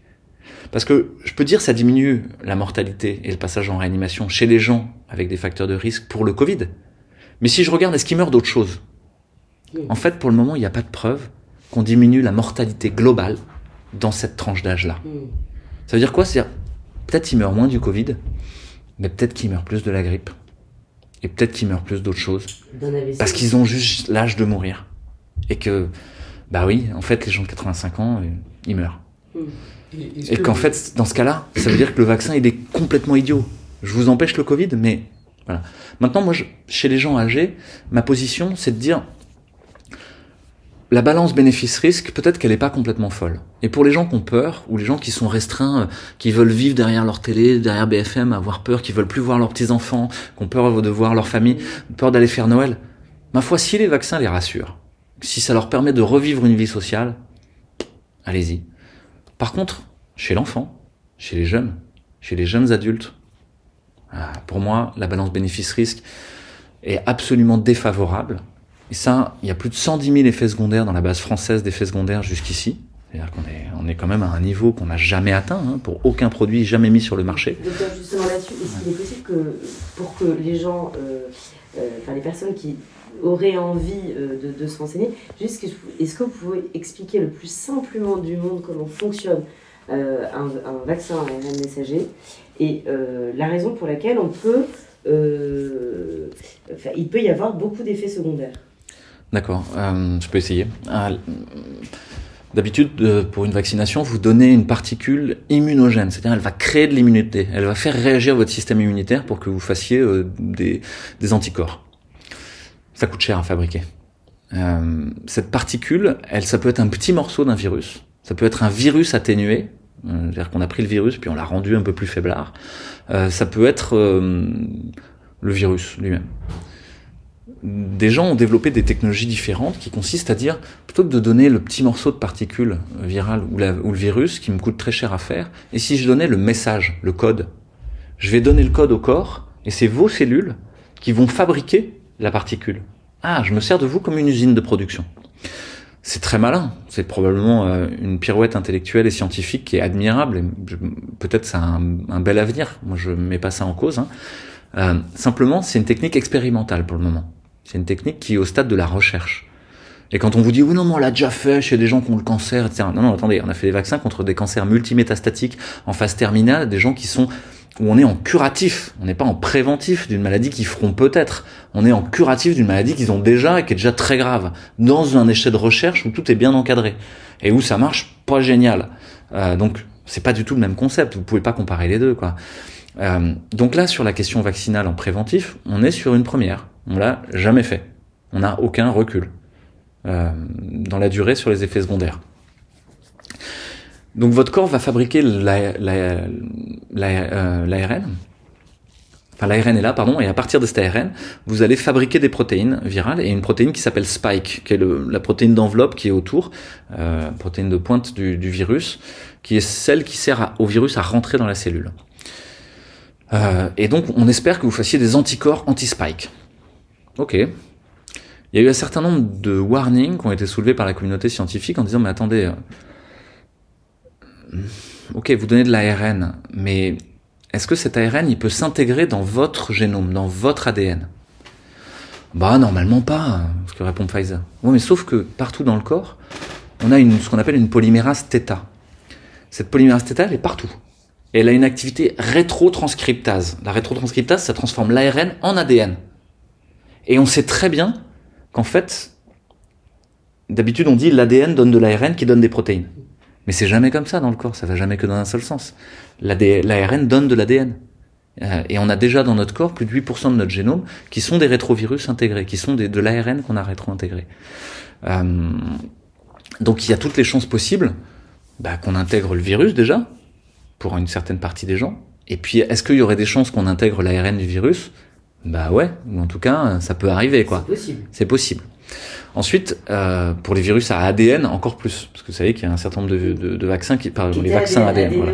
les vaccins à ADN, c'est ceux qui sont avec de l'adénovirus de chimpanzé, une cassette spike euh, à ADN. Euh, là, oui, il y a des chances de l'intégrer. Ensuite, est-ce que euh, il y a des ARN, donc le, le, le est-ce qu'il y a de l'ADN déjà dans le mélange du vaccin? Ça, c'est dans le process de fabrication. L'Agence européenne du médicament souligne que le process de fabrication du vaccin lui-même, ça c'est dans l'AMM conditionnel, vous pouvez tous le lire, dit mais attendez, votre process industriel il n'est pas complètement carré quoi. Parce qu'il n'y a pas de réglementation européenne sur comment on produit un vaccin à ARN. Et donc, bah, ils ont fait ce qu'ils voulaient. Mais c'est très inconstant. Il y a des flacons où il y a beaucoup d'ARN, il y en a où il y a un petit peu. Ils n'ont pas de constance sur le produit. Attendez, nous on fait des process, des protocoles, la norme ISO 9002. Là non, on fait ce qu'on veut. Et l'Agence européenne du médicament demande est-ce qu'il y a de l'ADN aussi? Parce que vous commencez par fabriquer de l'ADN, puis après de l'ARN, puis vous purifiez. Mais est-ce que c'est bien purifié? Pfizer dit je sais pas, il n'y en a pas trop quoi. Ah, faudrait peut-être savoir. Ok, rendez-le nous pour 2023. Premier warning donné par l'AMM conditionnel et l'Agence européenne du médicament qui fait bien son travail. Parce que ce serait quand même dommage de mettre de l'ADN en même temps.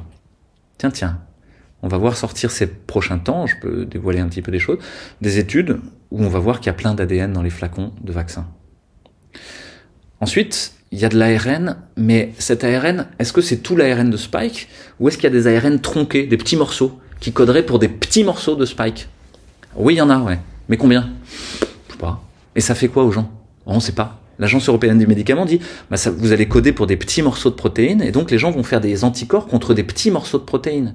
Mais ces petits morceaux de protéines, ils peuvent ressembler à une partie de votre corps parce que c'est une brique de Lego. Donc vous avez la même brique de Lego dans votre foie, dans votre rein, dans votre poumon, dans vos ovaires. Ce serait quand même dommage de faire des anticorps contre vous-même. Vous feriez une maladie auto-immune. Ça, c'est l'Agence européenne du médicament qui le dit, c'est pas moi. Et qui demande à Pfizer, dire mais euh, attendez, il n'y a pas un risque Pfizer dit ouais, peut-être, on verra quoi. Hein, on verra. Avec 7 milliards de gens Ok, vous nous rendrez ça pour 2023. Donc, le moindre bon sens serait de dire oula, qu'est-ce qu'on essaie de me refourguer? C'est quoi ce produit quoi? Et ensuite, donc sur les anticorps facilitateurs ou le, fait de, de, faire la maladie ensuite, effectivement, on a constaté sur toutes les séries épidémiologiques et dans tous les pays qu'après une vague vaccinale, euh, bah en fait, il y a une vague épidémique. Qu'est-ce que ça veut dire? Compliqué. Il y a une vague de tests positifs. Est-ce qu'il y a une vague de mort? Est-ce qu'il y a une vague en réa? Ouais, un peu, mais euh, est-ce que ça rendrait malade, en fait, d'avoir le vaccin? Plusieurs hypothèses ont été soulevées. Une première, c'est que Spike, c'est un morceau du virus. Mais dans le virus, c'est ça qui rend malade. C'est Spike. C'est lui qui donne l'orage cytokinique inflammatoire. Cette surréaction du corps. Ok, bah donc Spike peut donner. Il y a ça dans Omicron, justement, c'est la question que je me posais. Est-ce qu'on peut avoir cet orage euh, inflammatoire qui peut apparaître avec Omicron ou pas ouais, Alors là, vous mélangez, vous mélangez tout, mais, mais, effectivement, Omicron fait beaucoup moins d'orage inflammatoire que euh, le Delta. Euh, donc moins de formes graves, donc moins de réanimation, donc moins de morts. mais c'est Spike qui donne cette forme grave. Spike, si je vous le donne directement, est-ce que je peux faire l'équivalent d'un genre de Covid? Bah oui, il n'y a pas de raison en fait si ça donne ça, si votre corps il est prêt à réagir, si vous êtes déjà prêt à faire un orage cytokinique, vous allez le faire. Qui est-ce qui fait un orage cytokinique? Ceux qui ont déjà une inflammation qui est prête à être dégoupillée. Ils ont déjà la grenade. Il n'y a qu'à tirer sur la goupille. Les obèses, les hypertendus, les diabétiques. Pourquoi? Parce que dans la graisse abdominale euh, androïde des obèses, justement, il y a de l'inflammation, il y a ce qu'on appelle l'inflammasome, c'est-à-dire toute la cascade des cytokines de l'inflammation qui est prête. La grenade, elle est là. Il n'y a qu'à la dégoupiller. Chez les gens qui ont un diabète, c'est pareil. Le sucre, ça crée un état d'inflammation chronique des artères, de tous les tissus, qui fait que la grenade est déjà là, prête à être dégoupillée. Chez les hypertendus, ils tapent tout le temps comme ça, au long cours sur leurs artères, ils créent une inflammation de la paroi des artères, qui est justement l'endroit qui va être malade dans le Covid. Donc eux aussi, ils sont prêts à faire un orage cytokinique à cet endroit-là. Et donc vous mettez Spike, et ça part. Euh, vous mettez le même Spike chez quelqu'un qui a rien, qui est mince, qui est en bonne santé, bon bah il va rien se passer quoi. Donc peut-être qu'il y a une partie de la maladie qui est déclenchée par le spike lui-même. Ensuite, il y a spike déclenchant seulement la maladie, mais va faire quelque chose sur l'immunité. Va être à l'origine de ce qu'on appelle une lymphopénie, une baisse des lymphocytes. C'est parmi les globules blancs qui nous défendent, il y en a plusieurs types, il y a les macrophages, les lymphocytes, les polynucléaires, etc. Les lymphocytes, c'est ceux qui font l'immunité antivirale. Et on sait que dans la maladie du Covid, les gens, ils baissent leurs lymphocytes de manière très importante. Le virus s'attaque directement aux lymphocytes, directement à l'immunité. Et c'est même un des marqueurs de forme grave. Les gens qui ont zéro lymphocyte, hmm, c'est pas bon quoi. Parce qu'ils vont traîner du virus pendant des jours et des jours et des jours, vont pas réussir à en venir à bout. En plus, ils vont faire l'orage cytokinique, les deux en même temps. Spike probablement fait la même chose. Et donc il y a une immunodépression relative induite après le vaccin. Vous êtes immunodéprimé un peu après le vaccin parce que Spike a fait que vos lymphocytes ils marchaient moins bien ils étaient moins nombreux juste après le vaccin. Ça c'est la deuxième chose. Troisième hypothèse, c'est de dire ok, mais finalement, vous faites des anticorps avec le vaccin, mais ces anticorps, on sait dans certaines maladies comme la dengue, c'est une infection virale aussi hein, qui existe dans les pays tropicaux. Euh, on sait que le fait de rencontrer une première fois la maladie fait que vous faites des anticorps, mais la plupart de ces anticorps, ils vont faciliter la deuxième fois que vous voyez la maladie. Eux, ils vont servir de clé d'entrée un peu à la maladie. On appelle ça des anticorps facilitateurs, l'effet ACE anti, euh, ou ABE, Antibody Dependent Enhancement, ADE. Euh, et on sait que ça existe aussi dans une autre maladie qu'on connaît bien, les coronaviridés. Ah, ça existe, on le sait. On le sait d'avant, sur les autres coronavirus, sur le SARS, sur d'autres. On sait que ben, il y a des gens qui font des formes plus graves à la deuxième fois qu'ils le font. Parce qu'ils ont fait des anticorps facilitateurs. la question c'est combien vous avez d'anticorps facilitateurs, combien vous avez d'anticorps protecteurs? Mais ça, on ne sait pas. on sait même pas pourquoi. Vous faites plutôt des facilitateurs, plutôt des protecteurs. Et donc il y a sûrement des gens qui font des anticorps bah, facilitateurs. Et qui donc ont cet effet-là et qui font qu'ils vont choper plus facilement le Covid et boum, faire un Covid juste après avoir été vacciné. Et on en a plein, y compris dans notre entourage pour le coup. De gens, ah je me suis fait vacciner, boum, deux semaines après, ah mais j'ai le Covid. Ah et quand même, heureusement que je l'ai été vacciné, sinon j'aurais fait une forme grave. Mais non, enfin... Euh, ça n'a pas de sens. Donc voilà, ça c'est la question des anticorps facilitateurs. Je sais pas si j'ai répondu. Après, il y a, y a, plein d'autres euh, enjeux autour de la vaccination qu'on pourrait expliciter plus avant, mais ça prendrait des heures et des heures. C'est sûr. C'est pour ça que je vais essayer de, de, simplifier pour que les gens juste ressortent avec euh, toutes les informations, toutes les clés en main. En tout cas, Ils peuvent en tout cas aller voir sur www.réinfocovid.fr. Là, il y a de très nombreux articles dans la partie comprendre, je crois, ou scientifique il y a aussi des artistes, des témoignages sur le site de Réinfo Covid. Là, c'est dans la partie scientifique. On a fait de très nombreux articles. Ils peuvent aller voir toutes nos émissions du Conseil scientifique indépendant sur la chaîne Réinfo Covid Reloaded ou sur la chaîne Crowdbunker CSI comme conseil scientifique indépendant parce que tout le monde dans ce conseil scientifique a zéro conflit d'intérêt avec l'industrie pharmaceutique. Dernière question là sur les vaccins justement, euh, docteur. Euh, qu'est-ce qu'on peut espérer euh, du vaccin Valneva qui est à virus atténué, donc euh, quelque chose de, un format plus classique.